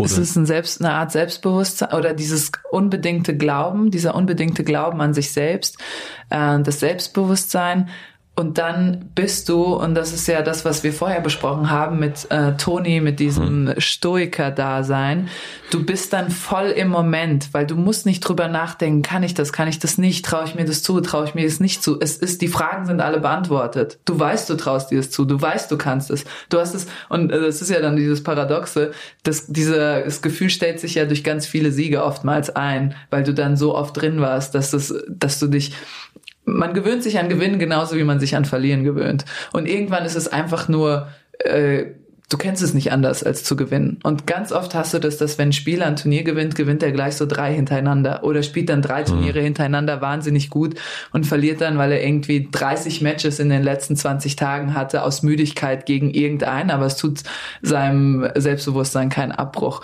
Und was ich damit sagen will, auf diesem höchsten Niveau, es ist jetzt was anderes, wenn jemand, der ähm, übergewichtig ist und fünf Liter Cola am Tag trinkt, wenn der jetzt anfängt Sport zu machen und aufhört Cola zu trinken, sich gesünder zu ernähren, der wird einen riesen Unterschied merken in seinem Leben. Mhm. Natürlich, das ist, ja. würde ich überhaupt niemals in Abrede stellen. Aber es ist einfach so, wenn wir Sportler, die uns alle den ganzen Tag nur damit beschäftigen, wie wir das Beste aus unserem Körper rausholen, ob wir jetzt glutenfrei essen oder vegan oder vegetarisch. Wir machen das alle. Alle machen das. Genau, deswegen. Ja. Und das ist dann, deswegen ist der Unterschied am Ende, wie sehr glaubst du an dich selbst oder an diese Maßnahme, die du gerade betreibst. Könnte aber natürlich auch sein, dass du dich überschätzt, oder? Also wenn du jetzt zum Beispiel, du stehst dann da und denkst, der mhm. wackelt oder die wackelt. Ja, also ich habe, ja, ähm, ja, aber überschätzen ist ein ganz großer Teil von Tennisspieler-Dasein. Mhm. Du musst dich ganz oft überschätzen, sonst würdest du ja gar nicht, auch die Stelle, die du gerade vorgelesen hast, da erkläre ich das ja, du würdest ja niemals Profi werden wollen, wenn dir jemand mal rational sagt, äh, weißt du übrigens, dass ähm, 2,5 Millionen weitere Frauen allein in Deutschland auch Tennis spielen und du versuchst dir gerade uns zu erzählen, du willst die Beste von denen sein. Ach nee, nicht in Deutschland, auf der Welt. Mhm. Allein in Frankreich zum Beispiel spielen acht Millionen Leute mhm. Tennis, also die sind noch Tennisverrückter. Ähm, aber okay, genau, das Überschätzen gehört auf jeden Fall dazu. Und was ja dann ganz oft ähm, damit einhergeht, sind dann so wahnsinnige Selbstzweifel, weil es geht ja nur ganz nach oben und ganz nach unten. Du kannst dich ja nicht einpendeln, wenn du so nach oben ausschlägst, pendelst du dich nicht wieder in der Mitte ein, sondern pendelst dich dann nach unten ein. Und ähm, ich habe in irgendeinem Kapitel beschreibe ich das ähm, Tennis so ein bisschen als Abbild des Lebens und dann sage ich, man muss mit Niederlagen lernen, umzugehen, aber auch mit Triumphen. Und ganz viele Journalisten haben mich jetzt in meinem Interview-Marathon. Hast du es auch einge eingeschaut? Genau, ist in dem Kapitel dranbleiben. Dran. Haben mich dann gefragt, was meinst du denn damit? Man muss auch mit Triumphen lernen, umzugehen. Das ist doch leicht. Aber, und genau das, was du sagst, mit dem Selbstüberschätzen, man muss auch lernen, mit Siegen umzugehen oder mit Triumphen, mit großen Turnier. Weil es wird ganz gefährlich. Es ist gut, dass du an dich dass du dich vielleicht als Tennisspieler selbst überschätzt, aber wenn du jetzt, wenn ich jetzt bei mir durch Darmstadt renne und denke, ich bin der größte Larry, weil ich dreimal einen gelben Filzball getroffen habe, dann haben wir ein Problem, weil dann äh, reicht es an Größenwahn und dann denke ich, die Andrea muss jetzt hier einen auf Mariah Carey machen und dann hast du mein Wasser destilliert, weil ich trinke nur destilliertes Wasser, dann kommen wir ein Problem. Und das ist halt ganz wichtig, dass du das unterschätzt, dass du deine Tennisspieleridentität, die darf sich überschätzen, aber du als Mensch musst immer dir treu bleiben oder deinen Werten treu bleiben und nicht das mit ins Leben übertragen, weil dann äh, eignest du dir fast eine künstliche bipolare Störung an. Wenn du jedes Mal, wenn du gewinnst, denkst, du bist die Größte und jedes Mal, wenn du dich verlierst, drei Tage im Hotelzimmer einsperrst und äh, die Vorhänge zuziehst und so mit äh, Handrücken auf der Stirn dich mhm. deines Selbstmitleid, deinem Selbstmitleid frönst, ähm, das, äh, das kann ja nicht funktionieren. Deswegen musst du einfach dich lernen davon zu distanzieren und beides, die Selbstzweifel und die Selbstüberschätzung für die Tennisspieleridentität reservieren und, ähm, und immer so einen Kern von dir selbst irgendwie beschützen und für dich selbst privatisieren auf eine Art und Weise. Das heißt, man kann sich, also wenn jetzt hier ein sehr berühmter Gitarrist sitzen würde, mhm ähm, das heißt.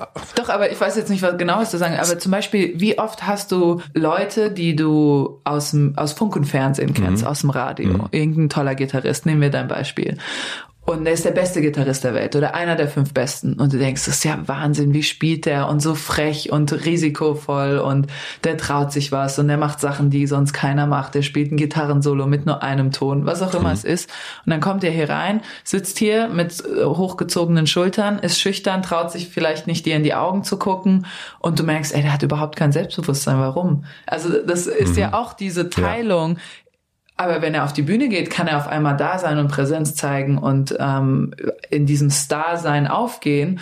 Und dann ist es aber, das ist dann wieder die Komplexität des Menschen, aber er kann von der Bühne gehen und total schüchtern sein und überhaupt nicht so okay mit sich sein. Und ähm, das funktioniert beides nebeneinander und das funktioniert auch als im Tennisspielerleben. Du kannst dich selbst überschätzen als Tennisspieler und gleichzeitig total die Minderwertigkeitskomplexe mit dir rumtragen, ähm, weil du halt auch hundertmal verloren hast in deiner Karriere und das kannst du ja nicht ausradieren. Das heißt aber im Grunde, dass du zwei Egos hast. Vielleicht, ja. Ein bisschen. Vielleicht sind wir deswegen alle so komisch, wir Tennisspieler. ja, aber das ist ja eigentlich, du, du sagst ja, ne, das ist ja sehr eckartollig, äh, man soll sich nicht identifizieren. Genau, so, mit der, ja. Ähm, mit, mit dem eigenen Ego. Allerdings brauchst du ja offensichtlich, was du gerade sagtest, dein Ego, um überhaupt zu gewinnen. Also du mhm. brauchst ja die Selbstüberschätzung, du brauchst die, du brauchst das Ego. Das Selbsterhöhung, ja genau. Ähm, und aber das brauchst du sonst nicht. Das heißt eigentlich, oh, das ist kompliziert. Ja, es ist auch kompliziert. Es ist wirklich kompliziert. Und ich habe das auch ganz lange, wow. ähm, und deswegen kann ich das auch so bildlich jetzt darstellen mit diesem, ich denke, ich bin der größte Larry, weil ich hatte das. Ich hatte, als ich 2011 alles gewonnen habe und die Nummer neun der Welt war, habe ich gedacht, ah ja, ähm, wieso fliegen nicht jedes Mal die Türen auf, wenn ich durch ein Restaurant laufe? Ich bin die Nummer neun der Welt, hallo. Und Drei Jahre später war ich wieder die Nummer neun der Welt. Da war ich aber ganz, ganz anders unterwegs, weil in den drei Jahren dazwischen war ich ganz verdammt unten. Und zwar durch Verletzung. Also es war dann auch noch so schön, wirklich in einem Moment alles weggenommen. Nicht so ein, vielleicht ist das auch schmerzvoller, weiß ich gar nicht, nicht so dieser langsame Abstieg, sondern wirklich in einem Moment hat's knack gemacht. Ich habe meinen Rücken brechen hören, es war vorbei und ich konnte sechs Monate nicht spielen. Und als ich das nächste Mal auf die Rangliste geguckt habe, war ich nicht mehr neun, sondern 109. Und da war alles aber ganz schnell vorbei. Und es war gut so. Das war gut so, weil ich dann gemerkt habe, ähm, es kann heute vorbei sein. Es kann alles sofort vorbei sein. Ich kann jetzt nicht durch die Stadt rennen und denke, ich bin die Größte, weil ich einen Tennisball ins Feld spiele. Ich rette ja nicht mal irgendeines Menschen Leben damit. Das ist ja nicht mal so, ich bin Arzt und rette Tausende von Leben am Tag. Dann von mir aus. Das ist was komplett Sinnloses für die Gesellschaft. Und, ähm, und das musste ich schmerzhaft lernen. Und genauso auch dieses Niedermachen nach Niederlagen und dann wirklich, ich kann niemanden sehen, ich schäme mich. Die Leute denken, ich bin ein Versager. Kein Mensch interessiert sich für dich, Andrea. Hm. Kein Mensch interessiert es, ob du vor drei Tagen verloren hast oder nicht. Aber dieser Narzissmus durch die Welt zu laufen und so, meine Niederlage geht jetzt alle Menschen etwas an und ich muss mich schämen oder auch meine Erfolge gehen alle Menschen etwas an und ich erwarte jetzt, dass ich mit destilliertem Wasser empfangen werde. Ich habe ja beide Extreme durchgemacht und deswegen habe ich mich dann irgendwann in der Mitte eingependelt und festgestellt, ich muss diese Tennisspieler-Persönlichkeit, die so zwiegespalten ist und fast schon schizophren, die muss ich von mir wenn ich abspalten, so doch distanzieren, weil sonst drehe ich komplett durch. Macht das Sinn, was das, ich sage? Das, äh, das macht total Sinn. Okay. Das macht auf jeden Fall Sinn. Ich habe ähm, das erst schon gesagt mit dieser Rivalität. Mm, ich bin, würdest du sagen, Rivalität und Konkurrenz ist ziemlich ähnlich? Oder ist das, was würdest du das? Ja, ich würde sagen, Rivalität ist auf eine Person speziell konzentriert mhm. und Konkurrenz, es kann auf eine Gruppe von mhm. Menschen konzentriert sein oder auch auf mehrere. Äh, aber es ist im Endeffekt sehr, sehr ähnlich. Ich glaube, nur bei Rivalitäten hat man oft diese weltbekannten Obsessionen dann miteinander. Ja. Ich habe ja dann so ein paar Beispiele mit zum Beispiel Jackson Pollock genau. und Willem de Koning, den zwei Künstlern, ähm, die dann so völlig obsessiv miteinander umgehen, weil sie äh, alles, was sie machen, an dem anderen messen und an dem Erfolg der, des anderen messen. Das hat man heute, also das ist, äh, das ist ja ein etwas älteres Beispiel, aber ich glaube, das, das trägt man heutzutage nicht mehr so offen aus. Ja, genau. Ähm, heute ist man besser im Verwischen. Aber ich glaube, dass es das, ähm, dass das total gibt und ich ähm, ich habe äh, ohne, wir nennen keinen Namen, aber es ist ein, ein Produzenten, Musikproduzentenfreund von mir, der hat einen bekannten Sänger produziert mhm. und ist dann zum, ins Studio eines anderen Sängers und der andere Sänger hat nur über diesen anderen Sänger Ach, gesprochen. Hör auf. Und er meinte irgendwann, ich, ich musste, Und die waren so ähnlich wahrscheinlich. Ähnlich. Siehst du, das ist immer, immer, aber man es würde niemand ist. natürlich draußen sagen, ich würde, wenn ich jetzt keine Ahnung, äh, Herbert Grönemeyer fragen würde, was, was hältst du denn von Udo Lindenberg? Ja, super Typ. Ja, genau, ja klar. Und aber der hat jetzt größere Stadien gespielt, ja. Kann ja gar nicht wahr sein. Und ähm, ich habe, für mich ist so ich habe das nicht, ich denke nicht, keine Ahnung, ja, ich habe das eigentlich nicht. Also mhm. deswegen glaube ich, bin ich auch sehr schlecht im Sport, weil ich das nicht. Ich, du hast nicht dieses Rivalitätsdenken. Nee, ich mhm. hatte das irgendwie noch noch nie so richtig und ich habe das auch immer als etwas Negatives empfunden. Mhm. Ähm, und in deinem Kapitel ist das machst du es, also du, du zeigst mir einen Weg oder den den LeserInnen einen Weg, dass eigentlich zu nutzen, um besser zu werden. Mhm. Und eigentlich das zu nehmen, um diesen, also genauso wie diesen, wie diese Cola, mhm. ähm, das eigentlich zu nehmen, um noch so, äh, also gar nicht gegen jemanden zu sein, sondern für sich. Für sich, ja. Und, und ähm, äh, eine, eine Stufe nach oben zu kommen. Und ich habe mich gefragt, wie das dann ist, wenn du schreibst. Wenn das sozusagen dir hilft, mhm. jemanden äh, auf einem anderen Feld zu haben. Mhm. Und ich nehme jetzt nicht an, dass du jetzt irgendwie äh, in einer Hotellobby sitzt und denkst, Jonathan Franzen. ähm, äh, take that. Ja, genau. Ich schicke ihm auch manchmal unbekannterweise so Seiten von mir. Ja, ich habe noch keine Antwort erhalten. Ja, er ist, ist, ist, ist sauer. Ja. Er ist verschüchtert. Äh, genau. Wann hast du das letzte gute Buch von ihm gelesen? Ich meine, ja. ähm, ähm, ja, also was ich habe, und das, ähm, da hat mich gestern nämlich bei meiner Lesung, hat mich die Moderatorin darauf angesprochen und sie ist dann, als ich ihr geantwortet habe, ist sie so zurückgeschreckt. Und sie hat mich nämlich gefragt, wann kommst du denn noch zum Lesen bei deinem ganzen ähm, Pensum sozusagen, Tennis und Schreiben und was weiß ich. Gute Frage. Und dann habe ich gesagt, oh, ich, ich lese immer eine Stunde, bevor ich mich, bevor ich mich hinsetze zum Schreiben. Und da mhm. ist sie so zurück so. Und es war für mich völlig, also ich habe gemerkt, wie sie so überrascht mich angeguckt hat, dass sie das nicht erwartet hat. Und für mich war das ganz normal, dass ich mich aufs Schreiben mit dem Lesen vorbereite. Also ich kann mich nicht einfach hinsetzen und schreiben, sondern ich setze mich hin, ich lese eine Stunde Belletristik, nicht ein Sachbuch, Belletristik, dann setze ich mich hin und sag so, dieser Wichser, wie gut schreibt der? Ey, ich muss ja aber jetzt ranmachen, ich muss jetzt ranmachen. Also ich funktioniere schon über diese Rivalität mhm. irgendwie, auch im Schreiben. Und was halt beim Schreiben viel schöner ist, du kannst dich nicht so direkt messen. Es gibt ja einfach so viele verschiedene Stile und ja. Genres und da ist es was Schöneres, weil es so direkt inspirierend ist. Mhm. Also ich lese zum Beispiel momentan Gabriel Garcia Marquez, ähm, Der Herbst des Patriarchen und vielleicht deine Hörer und Hörerinnen haben das vielleicht auch mal gelesen. Ein Satz geht über sechs Seiten. Und ich denke mir dann so, und jeder Satz ist so wahnsinnig schön und poetisch und dann macht er auch noch Sinn und ist inhaltlich schlau und grammatikalisch perfekt. Und ich denke mir jedes Mal, das kann doch nicht wahr sein. Und ich setz mich dann hin und schreibe dann natürlich viel, viel einfacheren Satz, so Subjekt, Prädikat, Objekt. Aber dann denke ich mir so, ja, ich kann doch mal ein bisschen äh, sei doch mal ein bisschen experimentierfreudiger, trau dich doch mal was. Du musst es ja nie, niemandem zeigen, du musst es ja niemandem veröffentlichen. Und das ist das Schöne. Und im Sport oder im Tennis hast du halt immer das direkte Resultat. Und das ist dann manchmal nicht fördernd, weil du kannst dich nicht einfach mal entwickeln oder einfach mal was schreiben für dich, um dann zu sehen, ah, das kann ich nicht, das sollte ich nicht machen. Sondern ähm, du kannst, du hast halt immer das direkte Resultat. Und ähm, das Schöne war, dass ich das Glück hatte, ich habe Angie Kerber als Beispiel Film. Ja. Und ähm, Angie und ich sind, seit wir zwölf sind, immer miteinander in Konkurrenz gewesen oder waren immer Rivalinnen. Und wir waren aber auch befreundet.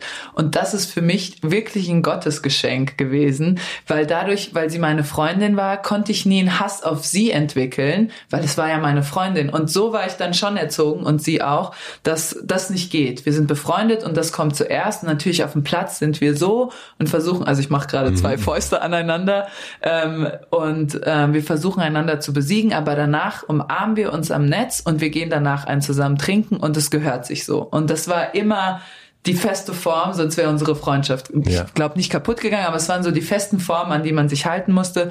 Und es war dann auch immer klar für denjenigen, der verliert, das war meistens ich, weil Angie viel besser ist als ich, das war meistens ich, ähm, du hast den, diese Niederlage mit Stolz zu tragen und mit Würde und zu gratulieren, in die Augen zu gucken und danach normal weiterzumachen. Und dadurch konnte ich dieser Rivalität oder musste ich dieser Rivalität was Positives abgewinnen, weil sonst hätte ich mir eine Freundschaft kaputt gemacht und das war es mir nicht wert. Mhm. Und ich glaube, dadurch kam ich auf diesen positiven Aspekt. Und bei jemanden wie jetzt Jackson Pollock und ähm, William Willem de Koning, die nie Freunde waren und die es versucht haben, aber nicht wirklich und nur in diesem Rivalitätsgedanken ständig miteinander standen, die haben dann natürlich, ähm, was ja ein unangenehmes Gefühl ist, dieser Konflikt in sich, vor allem jetzt für mich, weil ich ja die meiste Zeit diejenige war, die gegen Angie verloren hat, immer wieder diesen Spiegel vorgehalten zu bekommen, ich bin nicht so gut, ich bin schlechter als sie, ich bin schlechter als sie. Das hat mich jahrelang gekostet, einfach zu akzeptieren, sie hat einfach mehr Talent. Es ist so, wie es ist. Ich mache alles, was ich mache.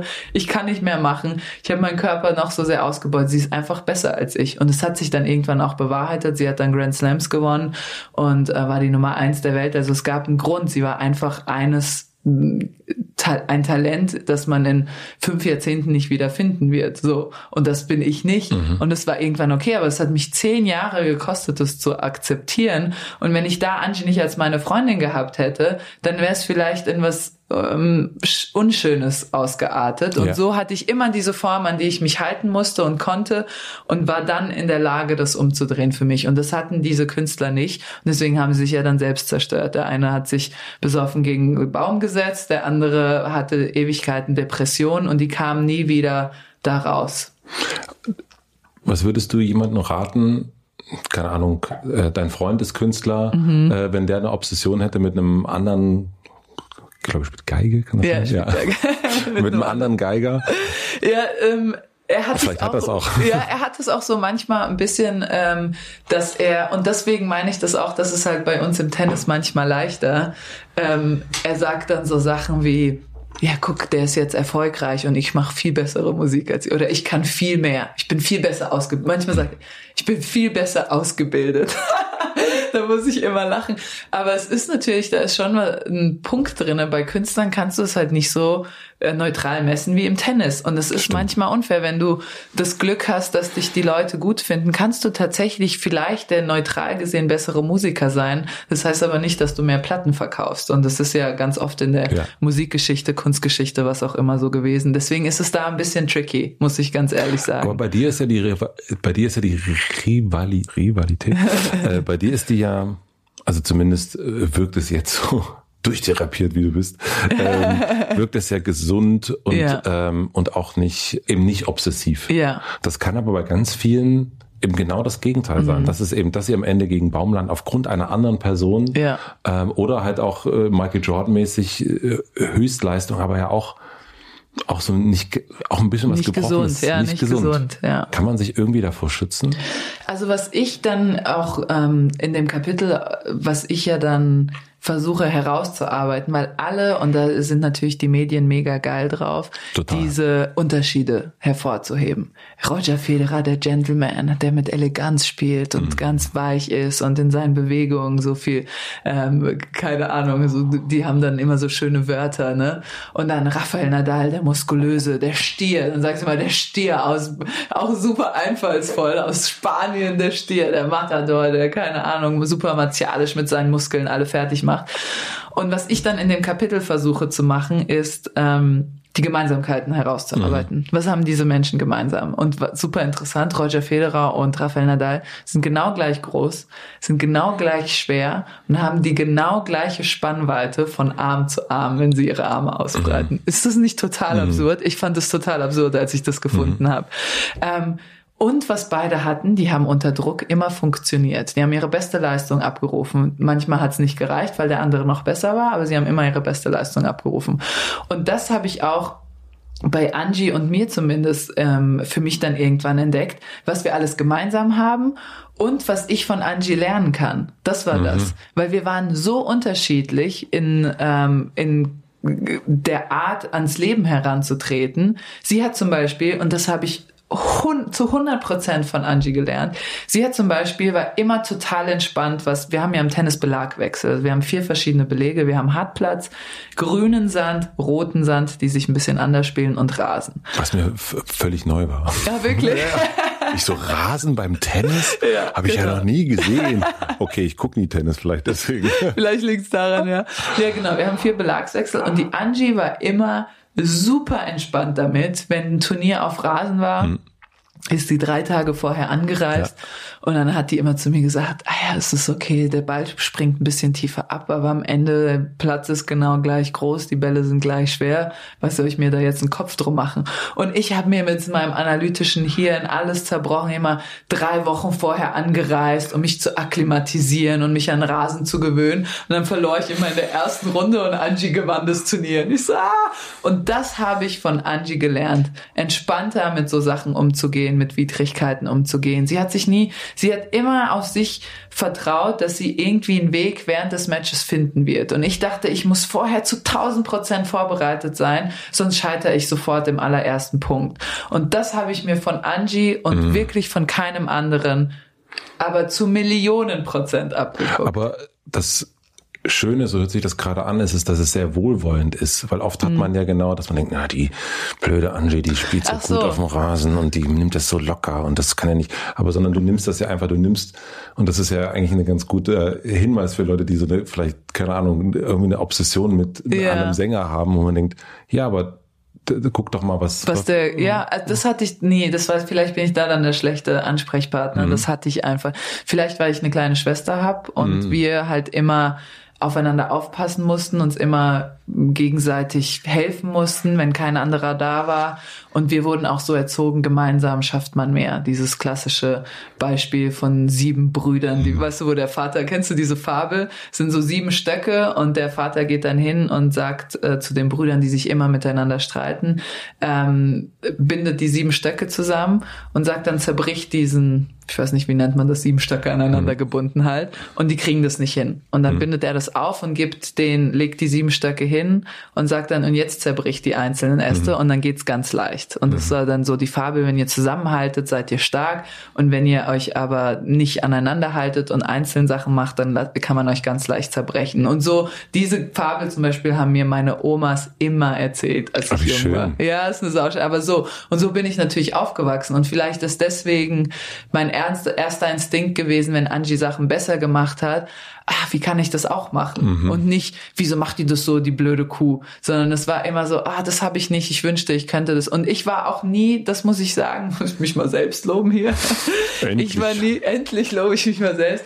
Ich war nie zu stolz, ähm, andere oder meine Konkurrentinnen zu fragen nach etwas. Und das habe ich manchmal das Gefühl, ist bei anderen vielleicht eher der Fall, wenn sie in direkter Konkurrenz zusammenstehen. Ich habe ganz oft Angie gefragt, zum Beispiel, deswegen weiß ich auch, mhm. dass sie das so sagt mit, ja, ähm, der Platz ist doch gleich groß und die Bälle sind, ich verstehe nicht, warum machst du dir so einen Kopf? Äh, ich habe sie dann so gefragt, Angie, wie machst du das, wenn du auf Rasen gehst? Weil sie hat immer sehr gut auf Rasen mhm. gespielt wie machst du das, wenn du, gehst du dann da früher hin? Und sie hat immer so, nee, ist doch einfach, muss ein bisschen tiefer stehen in den Knien, alles gut. Und so, ich habe da nie einen Stolz gehabt, andere zu fragen und vor allem Angie oder Menschen, die besser waren, zu fragen, hey, wie machst denn du das? Ähm, wie gehst denn du da ran? Und so war das immer für mich ähm, die leichteste Form tatsächlich, mir Tipps zu holen von den Besten in meinem Metier. Hingehen und fragen. Und das Schlimmste, was dir passieren kann, ist, die sagen, sorry, das will ich nicht mit dir teilen, weil vielleicht spielen wir zweite Runde gegeneinander. Aber dann habe ich ja auch nichts verloren dadurch. Ne? Das machst du beim Schreiben ja im Grunde auch. Ja. Wenn du dann äh, Sibylle an, anmorst und, genau. und äh, die Arme, die von mir gestalkt wurde monatelang. ja, aber das ist eigentlich, das ist eigentlich schön. Das ist einerseits ist es ja bewundernd und andererseits ist es ja auch viel besser, es so zu machen, als in seiner Kammer zu sitzen und zu denken, ich werde niemals so schreiben oder so spielen wie, sondern eigentlich, mhm. ja, wird man nicht, weil man ja jemand genau, anders ist. Ja. Und dann äh, sich aber sozusagen eher gemeinsam versuchen, Stöcker irgendwie, wenn man dazu kommt, irgendwie zu, zu brechen, finde ich irgendwie ja. viel, viel äh, gesünder. Ist das etwas, was du also du hast schon gesagt, du hast es eigentlich durch deine, durch deine Omas schon. Ja, glaube ich. Also es war auf jeden Fall eine der ersten Fabeln, die sie uns immer erzählt haben. Und, ähm, und genau bei Sibylle Berg zum Beispiel als Beispiel, ich habe ihr einfach irgendwann geschrieben, ich hätte sie jetzt niemals gefragt, äh, Sibylle, wie sieht dein Schreibprozess aus? Mhm. Da ist es mir dann schon bewusst, dass da jeder das anders macht und so. Und Sibylle schreibt ja auch ganz anders als ich und gar nicht auch in dem Genre, wie ich schreibe. Aber ich habe Sibylle als allererstes geschrieben, als es dann irgendwie näher zum Buch hinkam und ich nervös wurde, da war Sibylle die allererste und wir kannten uns nicht, mhm. außer per ein paar mhm. Direktnachrichten per Instagram. Ähm, ich habe ihr als erstes geschrieben, Sibylle, ich werde nervös, hast du mal irgendwie Tipps oder wie hast denn du das gemacht? Und sie hat dann ganz klar gesagt, keine Rezensionen lesen. Sie hat dann auch gesagt, ist ja auch witzig, und gesagt, nur aufs Konto gucken. nur aufs Konto gucken. nur aufs Konto gucken, keine Rezension lesen. Aber sie hat was gesagt und das fand ich so interessant und das werde ich auch nie vergessen bis an mein Lebensende. Sie hat zu mir gesagt, wenn du ehrlich zu dir bist, weißt du, ob du ein gutes Buch geschrieben hast. Und dann habe ich so überlegt und habe gedacht, Sie hat vollkommen recht. Ich weiß, dass ich jetzt ein viel besseres Buch schreiben kann, aber ich weiß auch, dass ich in dem Moment, als ich dieses Buch schrieb, das beste Buch geschrieben habe, was ich in der Lage war zu schreiben. Und als sie das gesagt hat, sie meinte, ich weiß genau, welche Bücher von mir besser sind und welche schlechter. Ich brauche dazu keinen Kritiker, der mir das sagt. Ähm, und wenn du dich auf deine eigene ähm, Maßeinheit in dem Sinne verlässt, dann bist du immer am zufriedensten. Und daran habe ich mich ganz oft erinnert und auch mal heimlich gescrollt und nochmal durchgelesen. Und das fand ich den besten Tipp, den, den mir jemand in dem Zusammenhang jetzt mit dieser ersten Buchveröffentlichung gegeben hat. Eigentlich dann auch wieder wie auf dem Platz. Ja, eigentlich schon. Ja. Das war ja auch so absurd. Ich habe ja was ganz Klischeehaftes gemacht, um mich mal jetzt wieder ähm, runterzumöbeln, weil ich mich ja eben selbst gelobt habe. Ähm, ich habe mir, als ich dann ähm, irgendwann entschied, dieses Buch zu schreiben, habe ich mir drei Wochen eine Hütte in ähm, Woodstock, Woodstock mhm. gemietet. War ja auch stark. Ja. Why not? Und wollte, und es war auch in, die, in dem Dorf, in dem ich war, war eine einzige Bar zu der Zeit mhm. offen und meine Hütte lag genau daneben. Und ich habe mir dann so ausgemalt, wie ich dann abends dann um 18 Uhr rübergehe und mir so ein Whisky-Getränk, Getränk, so ein Whisky-Getränk bestelle. Und so richtig klischeehaft den ganzen Tag in meiner äh, Hütte sitze und schreibe. Nach zwei Tagen saß ich im ersten Bus nach New York zurück, um meine Freunde zu sehen. Also da bin ich, I hit a wall, mhm. bin ich direkt gegen eine Wand gelaufen. Aber dann bin ich wieder zurück und dann hatte ich so alles raus und so, okay, ich habe das jetzt gemacht. Das war wie mit diesem Tennis. Dann war dieser Zwischenschritt weg. Mhm. So, mache ich das eigentlich, will ich lieber in New York? Es war einfach weg. Ich mache das jetzt, fertig. Und ich habe mir einen Plan geschrieben, jeden Tag schreibe ich von neun bis zwölf das mache ich, egal was kommt und abends ein bisschen editieren, nochmal lesen, wegschmeißen. Aber auch Plan machen vor allen Dingen. Aber vor allem Pläne machen. Und das allererste Tag, es war ein Montag, ich weiß genau, ich bin Sonntagabend von Penn Station mit dem Bus nach Woodstock gefahren, bin dann ausgestiegen mit meinem Köfferchen, in meine Hütte gelaufen, schlafen gegangen, mir noch einen Tee gemacht, wachte auf morgens um acht, ähm, bisschen Sport gemacht und um neun saß ich am Schreibtisch und mein erster Gedanke war, Alter, Andrea, jetzt machst du genau die gleiche Scheiße, die du bisher auch gemacht hast, 15 Jahre, nur dass du halt sitzt und nicht rennst. Aber ich hatte wieder dieses, einsame Gefühl, ich sitze alleine da. Ich kann mich nur auf mich selbst verlassen. Ich habe die volle Verantwortlichkeit für alles, was jetzt auf diesem Blatt Papier passiert. Und keiner kommt, um mich zu retten und mir irgendwie zu helfen. Und in dem Moment musste ich aber über, ich habe es mit Humor genommen, ich habe dann über mich selbst gelacht und dann gingen die nächsten zwei, drei Wochen super rum und ich habe zwei sehr wichtige Kapitel in den zwei Wochen geschafft. Die sind die letzten zwei in dem Buch. Ähm, aber dieser Moment endlicher war schon Spaß. sehr endlicher Spaß, genau. Ja, endlicher Spaß und New York, ja. was so mein Türöffner in die nächste, zum nächsten Buch vielleicht, ja. aber auch in die nächste Welt ist nach dem Tennis. Und das sind auch meine Lieblingskapitel, glaube ich. Ähm, ich fand super, das endlicher Spaß, dass du den so weit, also weil das wirklich äh, also finde ich das beste Kapitel auch. Ja. Ähm, und, und das ist, ich dachte aber, ah, du hättest es auch viel eher bringen können. Also diese das Kapitel. Ah, das ja, ja genau. das ist viel, also das ist ja, ja ich sehe das immer, ich lese super viel Kindle mhm. und ich sehe immer, du kannst ja bei Kindle anstreichen. Okay. Und ich sehe immer die meisten Markierungen hören nach 30 Prozent auf. Ah, echt? Also du okay. weißt, die Leute lesen Bücher einfach nicht zu Ende. Ach, wie die, krass. die Aufmerksamkeitsspanne echt? ist das einfach. ist ja wahnsinnig. Und das ist echt, also brutal, finde ich. Also, ja. ähm, dass man das so, dann sieht man es wirklich direkt. Und, und ich fand das aber auch gut, dass das so spät kommt. Es macht viel mehr Sinn, da hinten zu packen, aber mhm. ähm, äh, es du hast äh, gedacht, dass du das direkt vorne mit dem Vorschlaghammer so Ja, ja, einmal. aber weil es so auf dem, was so auf dem Punkt ist und, und aber auch äh, da auch äh, gibt ja auch Sibylle recht zu wissen, was ist jetzt gut und was ist jetzt nicht gut. Ja. Und es auch auszuhalten und, äh, und sagen, ich pack das am Ende hin und das mm. wird, mhm. wird entdeckt werden. Mm. So, das, das finde ich hat ein sehr hohes Selbstbewusstsein, finde ich. Ja, und weißt du, was komisch ist? Manchmal, und das wünschte ich mir, und ich weiß nicht, ob es daran liegt, dass ich jetzt so viel schon erlebt habe in meinem Leben oder ob ich einfach ein anderes Selbstverständnis habe als Autorin. Ich traue mir viel mehr Sachen zu als Autorin als damals als Tennisspielerin. Und es kann absolut mit meiner Jugend zusammengehangen mhm. haben, dass ich einfach noch viel jünger war und nicht wusste, wer ich bin und äh, auch noch nicht wusste, wer ich sein will. Und jetzt als Autorin nehme ich mir Sachen raus, wie zum Beispiel dieses Buch war ja ich meine, meine Literaturagentin hat es mir immer wieder gesagt, das ist eigentlich ein Risiko, weil ich hätte, es läuft unter Belletristik, ja. es ist viel schwerer in der Bestsellerliste hochzukommen. Ich laufe gegen alle Unterhaltungsromane, ich laufe gegen alle Liebesromane, gegen alle Krimis. Ich hätte ein Sachbuch schreiben können, eine Memoire, eine Bio Autobiografie und wäre wahrscheinlich sofort auf der Bestsellerliste drauf gewesen. Andrea Petkovic, mein Leben, äh, straightforward zum Punkt. So bin ich nun mal. Ja, so bin ich nun mal, wie Franz Beckenbauer, wie wir das vorher schon gesagt haben, das so schön gesagt hat. Ähm, und das wäre natürlich viel leichter gewesen, aber ich weiß nicht, ob ich einfach, mm, ich weiß erstens, ich hatte natürlich immer die besten Trainer, all die tollen Literaten, die ich einfach in meine Tasche packen konnte und mitnehmen konnte, was damals im Tennis nicht da war.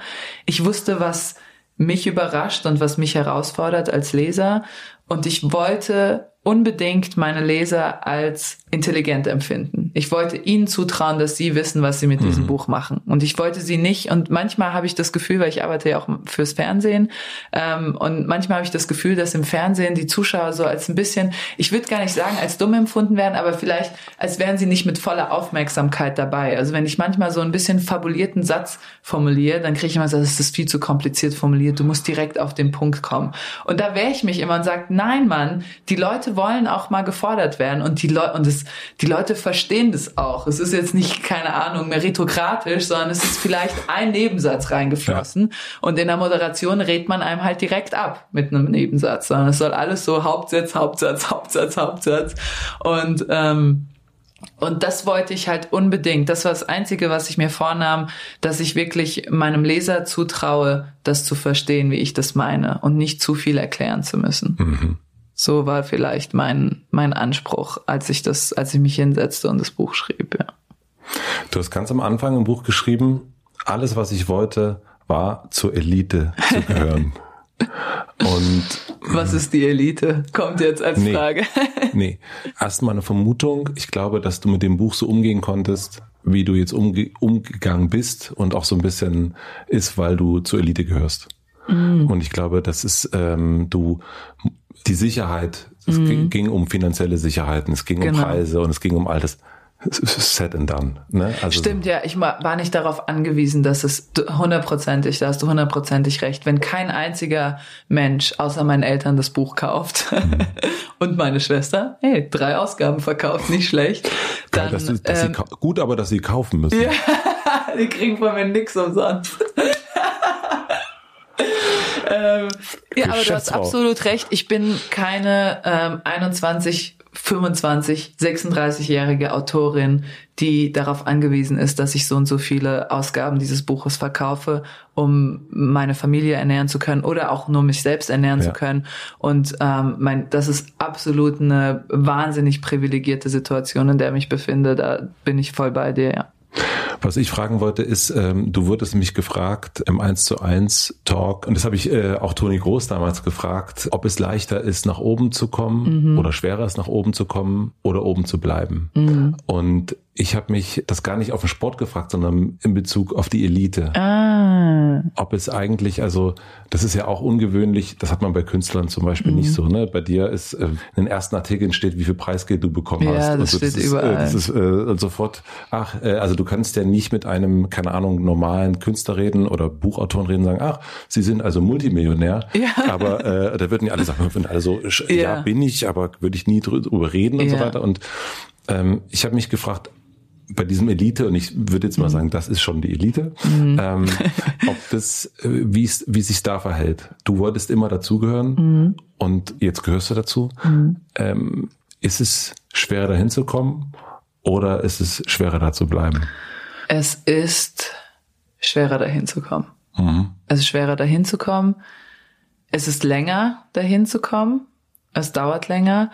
Und wenn du ähm, was ja, ah, und es ärgert mich so am Leben. Manchmal machen mich Sachen immer noch wütend am Leben. Was mich äh, ärgert, wenn du einmal da bist, ist es wahnsinnig schwierig, da wieder rauszufallen. Weil dann hast du ja all die Möglichkeiten. Du hast das, ne und wenn ich jetzt alles Geld der Welt verlieren würde, heute, weil eine Bombe einschlägt, warum auch immer, ich muss wieder flüchten. Einzige, was ich tun muss, ist mein Handy zu retten. Ich habe ein ganzes Netzwerk an Menschen, mit denen ich mir ein neues Leben aufbauen könnte. Ja das ist so wertvoll. Und das ist natürlich, ich bin in dieser privilegierten Situation, weil ich jetzt irgendwie dazugehöre.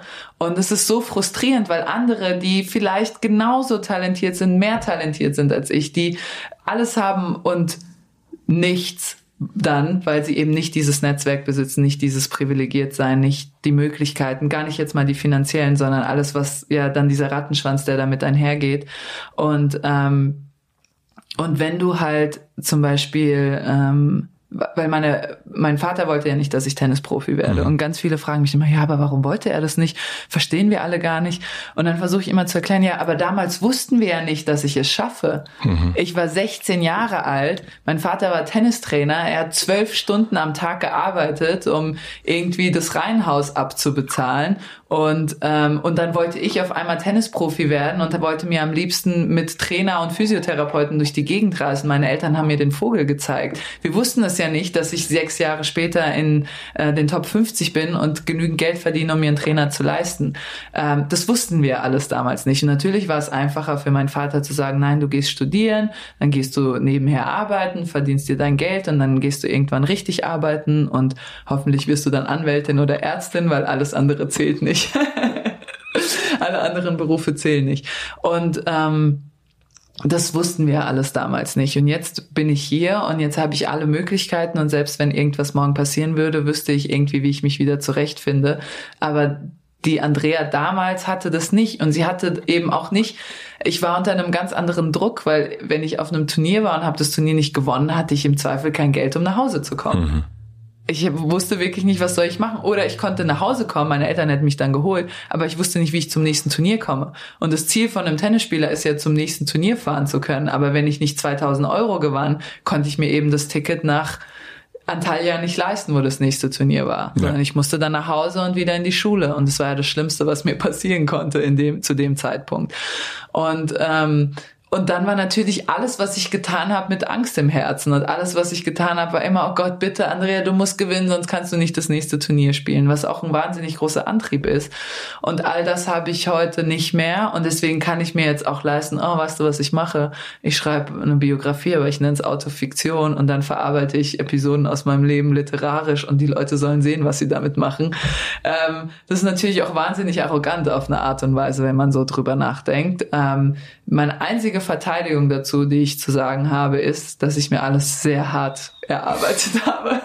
Was ja dann jeder sagt. Ne? Was jeder sagt. Nie ist es nie, es war noch kein äh, Lottogewinner in hier. Ähm, aber hat sich dein dein Verhältnis zu Geld, was ja Elite ist, Elite ist Geld, ähm, mhm. hat sich das verändert? Nie. Ich habe immer noch das Gefühl. Ja, und ich habe eine ähm, kennt man vielleicht auch die ähm, Alexa Chang ist so eine Mode-Influencerin und so ein It-Girl und sie hängt immer mit so und daher kenne ich sie auch. Mein äh, Freund ist ja Musiker und mhm. sie hängt immer mit den Musikern ab und sie trägt die tollsten Klamotten und Chanel und weiß der Geier und ich habe sie jetzt irgendwann kennengelernt in dem Sommer und ähm, und ich hatte so eine Tasche dabei, die hat 400 Euro gekostet und ich habe vier Monate überlegt, ob ich mir diese Tasche kaufe. Und ich habe hin und her überlegt, ich habe bei 1000 Second-Hand-Shops nachgeguckt und habe sie mir am Ende gekauft und hatte drei Wochen schlechtes Gewissen, dass ich sie mir gekauft habe. Und dann hat sie, ich habe sie da kennengelernt und sie meinte dann, oh my God, I love your bag. Und, dann habe ich ihr davon erzählt, wie, und sie hat mich dann so angeguckt und sie so, Poor Kids Syndrome pur, und sie hat auch noch so einen London Cockney Akzent, so Pocket Syndrome, ich kann das nicht mhm. nachmachen.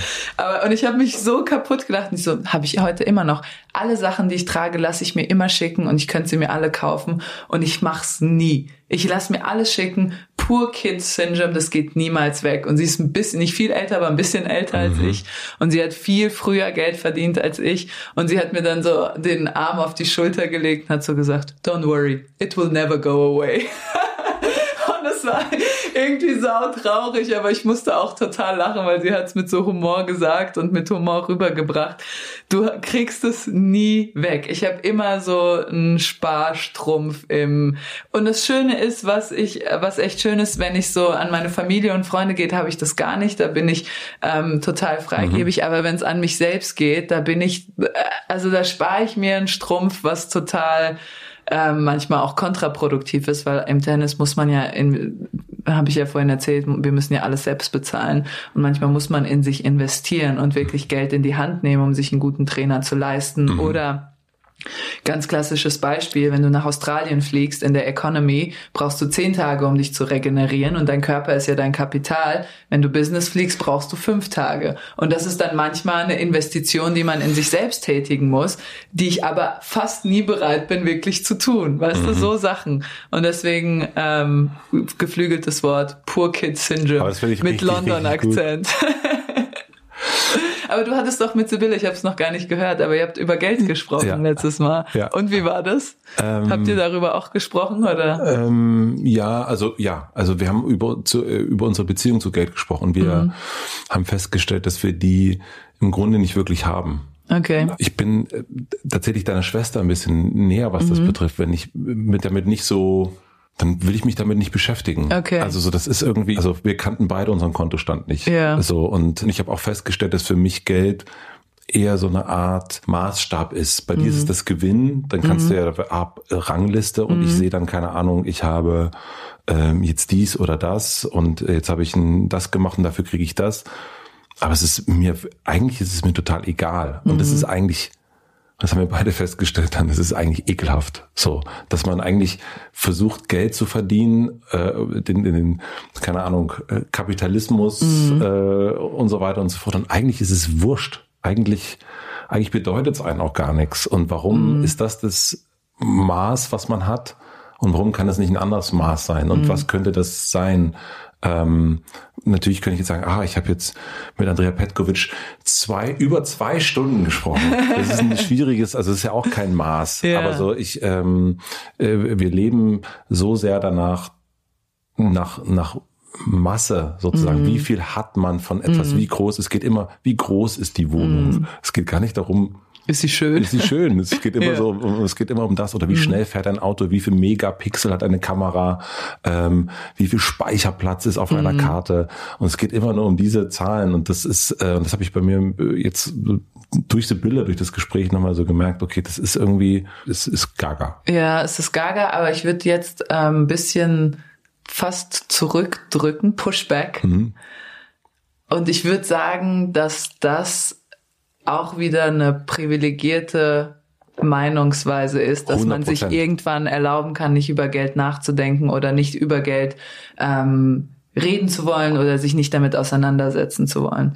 Weil ich glaube, dass deswegen, was sie meinte, nämlich ich, ich habe das jetzt so hingeworfen, Poor Kid Syndrome mhm. ist, dass du eben zu einer prägenden Phase deines Lebens dir um Geld Gedanken machen musstest. Und das war bei mir, als ich 14, 15, 16 war, wenn ich das Turnier nicht gewinne, kann ich nicht zum nächsten Turnier. Das heißt, das schadet meiner Tenniskarriere etc. etc.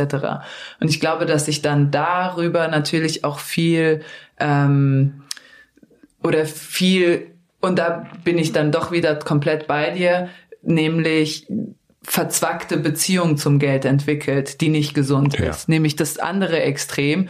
Und irgendwann, als ich festgestellt habe, es war die größte Befreiung in meinem Leben, als ich festgestellt habe, was ich eigentlich von dem Geld wollte, was ich was ich dann stelle, weil meine Mutter, was ich vorhin ganz am Anfang habe ich gesagt, wenn ein Tag nicht 28 Stunden mhm. hat, ist es dann eigentlich ein Tag. Ähm, meine Mutter immer, was, warum, für was, für Geld, für was, für das, für das. Und als ich irgendwann festgestellt habe, ähm, was ich mit dem Geld wollte. Ich wollte einigermaßen schön wohnen und das ist für mich ein Zimmer für mich, mhm. ein Zimmer für meine Schwester, gemeinsames Wohnzimmer, einigermaßen schöne Küche. Das ist Number One.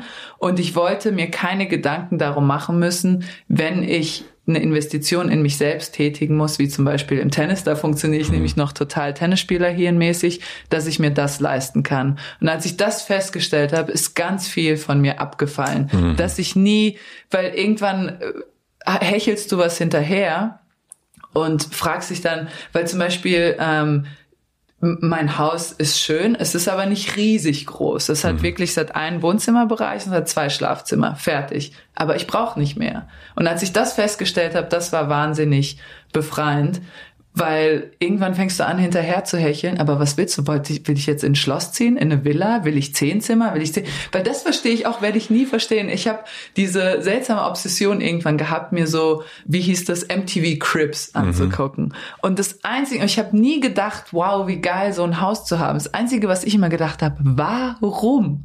Das- wozu? Erklär's mir bitte. Und wenn ich 700 Milliarden Euro hätte, wozu brauche ich 20 Schlafzimmer und 15 Badezimmer und 10 Autos? Ich verstehe es wirklich nicht. Definitiv das gleiche bei mir. Ich kann es ich nicht hab das, verstehen. äh, äh, wir waren in Amerika letzt, oder ja, letztes Jahr und da ähm, haben wir, waren wir auf Hawaii und haben versucht, Oprahs Haus zu finden. Ah, haben wir wirklich? gedacht, no, wir mal gucken.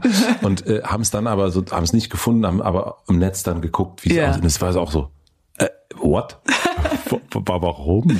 Das ist einfach because you can. Ja, ja, dass du halt sozusagen auf so ein Anwesen fährst und dann hast du halt wirklich genau dieses 17 Schlafzimmer. Dann denkst du Ja. aber, warum? Wozu? Schlafe ich? Ich schlafe jeden Abend im gleichen Schlafzimmer und das ist für mich, das ist, das ist Luxus, dass ich jeden Genau. Tag im selben Schlafzimmer schlafen kann. Und ich muss aber äh, verteidigen sagen, ich habe ähnlich und das ist bei Sibylle auch äh, sehr gleich wie bei dir. Ist, ich würde jetzt nicht sagen, ja doch bei Sibylle auch schon Poor Kid, auch nicht geerbt oder so. Und ich glaube, ganz viel von dem, was du erzählt hast, habe ich so in meinem Leben, in, in dem, ich bin in Ostdeutschland aufgewachsen, Ja. dass das auch ganz viele hatten, nicht auffallen. Da hat es Ah, natürlich was mit, sau mit, mit, mit äh, Staatssicherheit zu tun Ja. und so weiter. Und was könnten die Nachbarn sagen? Ja. Vielleicht sind die Nachbarn ja, Ja, hm, ja, ja. und so weiter. Und dieses, also ein sehr ähnliches Ja, aufpassen, vorsichtig Fassade laufen. Fassaden, genau. Und auch was das Geld betrifft, es gab ja nicht im Grunde, man durfte ja gar nicht, also es, es Man konnte ja nicht reich Nee. sein in dem Sinne, Nee, ja das genau. Ja, wo ja. Ja. dann so, bitte, das Ja. ist alles unser. ja. Und äh, deswegen, aber ich. Äh, Aber das ist total interessant, dass so ein politisches System ähnliche Gesichtsweisen am Ende dann Ja. doch hervorruft, weil ich merke das total. Ich habe vor drei Jahren angefangen, ähm, in Dresden Bundesliga zu spielen. Mhm. Und ich habe mich so gut mit diesen Leuten verstanden und, und identifiziert. Und es war fast schon beängstigend. Und dann dachte ich so, ah ja klar, die sind ja auch, und es waren natürlich eher ältere Leute. Und ich so, ja klar, die sind ja auch in einem Sozial, also ich nie persönlich bin nicht in einem sozialistischen System aufgewachsen, aber meine Eltern total, Ja. bis sie 30 Jahre alt waren. Und die sind ja dann, das darf man ja auch nie vergessen bei ähm, Familien mit Migrationshintergrund, die verlassen ja ihr Land an einem bestimmten Zeitpunkt. Das heißt, die sind irgendwann Ende der 80er aus, da, aus dem damaligen Jugoslawien nach Deutschland gekommen. Und die haben natürlich das Jugoslawien der 80er Jahre mitgebracht. Diese Serbien ist jetzt komplett anders. Ja. Aber die haben natürlich das, das Jugoslawien der 80er Jahre mitgebracht und das den Kindern weiter vermittelt. Und da ist genau, was du sagst, dieses nicht auffallen wollen, sparsam sein, Sicherheitsdenken. Ich mache immer Witze mit ja, Arzt und Anwalt ist es dann sonst kein Beruf. Das ist natürlich, weil meine Eltern verbanden damit Sicherheit. Da hast du für immer, hast du immer einen Job, du hast immer Verdienstmöglichkeiten, du verdienst gutes Geld. Festanstellung immer das Beste. Festanstellung bei zehn, meine Schwester wieder, deine Schwester im Geiste. Ähm, meine Schwester, der ist das, die will halt Sachen machen, die ihr Spaß machen. Und meine Mutter versucht seit Jahren, sie zu zwingen, in so einer Chemieunternehmen eine Festanstellung anzunehmen. Und meine Schwester so, aber ich will das nicht. Und ähm, ja, aber da kannst du dann Krankenversicherung und äh, etc., was dann halt alles so dahinter kommt. Und das ist so interessant für mich, dass diese politischen Systeme dann doch einfach sich doch krass auf Persönlichkeiten auswirken oder Gesichtsweisen. Ich weiß nicht, auf, auf Ja, aber auch das, äh, Persönlichkeiten. äh, was wir erst schon hatten, das, der gefühlte Mangel. Ja, genau. Und das ist äh, Das ist gerade echt ein gutes Wort. gerade in Dresden. Das müssen wir berühmt, das musst du berühmt machen. Musst das in jedem Podcast mindestens Doris. einmal erwähnen, genau. Und dann irgendwann Doris nicht mehr erwähnen und das einfach nur von dir heraus. Oh, hundertprozentig nicht. So macht man es doch. Du weißt du doch. Also so, ich habe ja mal gesagt. Ich habe ja mal gesagt, nee, nee, nee, nee. Ähm, ich muss auf deine Zeit achten. Ja, wie viel Uhr ist es denn? Ähm, es ist halb sechs, bisschen später nach halb sechs. Wir wollen nicht Ferdinand von Schirach toppen, das hast nicht, du gesagt. Äh, nein, nee, das wollen wir nicht. Deswegen komme ich zum Ende. Mhm. Und eine der Fragen, die ich dann stellen werde, ist eine Frage, die ich mir ausgeliehen habe. Aber das sage ich dann Okay, später. okay. ähm, also, ähm, das sind sozusagen die letzten drei Fragen. Was lernst du gerade, was du noch nicht so gut kannst? Kochen? Ich habe ein Kochvideo schon gesehen von dir. Ja. Das, das geht schon Ja, ganz gut. also ich habe jetzt ist vielleicht doch stimmt's auch nicht mehr. Hättest du mich so im Lockdown gefragt, da habe ich das so gelernt. Ähm, jetzt in diesem Moment, oh, was lerne ich? Lerne ich gerade was, was ich nicht so gut kann? Weißt du, was ich lerne?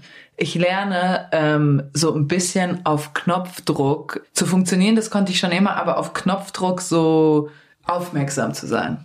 Das ist das. Mhm. Präsent zu sein. Mhm. Das lerne ich. Aufmerksam ist vielleicht präsent zu sein, weil ich habe mir immer vorgenommen, wenn ich, als ich dann anfing, besser zu werden im Tennis und Interviews geben musste, und ich wollte nicht niemals in diese Gefahr fallen, Floskeln zu benutzen, ja. um rauszukommen. Ich wollte immer versuchen, ganz da zu sein. Und es war immer möglich, weil es gab eine Pressekonferenz nach dem Match und wenn du wahnsinnig gut gespielt hast, hast du noch zwei Einzelinterviews ja. gehabt. Das war so das höchste der Gefühle. Mhm. Und dann kam halt schon der ähm, auch du hattest immer so einen Aufpasshund dabei, der dann direkt dazwischen Last Question, dazwischen gegrätscht ist fertig. Und jetzt musste ich echt lernen, weil ich oft müde war und musste dann nochmal Interviews geben und nochmal die gleichen Fragen beantworten. Und da habe ich echt gemerkt, trotzdem präsent zu sein und trotzdem mich auf den Gegenüber einzulassen.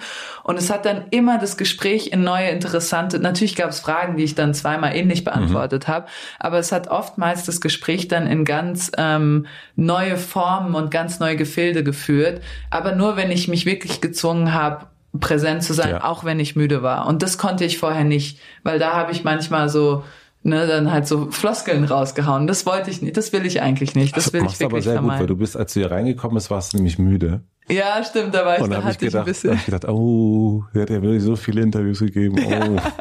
ja, aber, aber das, gar nicht. Das, also hast du äh, sehr gut, sehr gut. Ja, aber ich habe es am Anfang, am Anfang äh, habe ich es auch gemerkt, hm. als ich anfing, dass ich, ich kam nicht so richtig in Fluss und dann habe ich mich echt darauf konzentriert, hier zu sein in diesem Moment. Und dann ist ja das Schöne, wenn du das schaffst, dann ist ja ist überhaupt keine Arbeit mehr, ja. sondern es fließt ja dann alles aus einem heraus.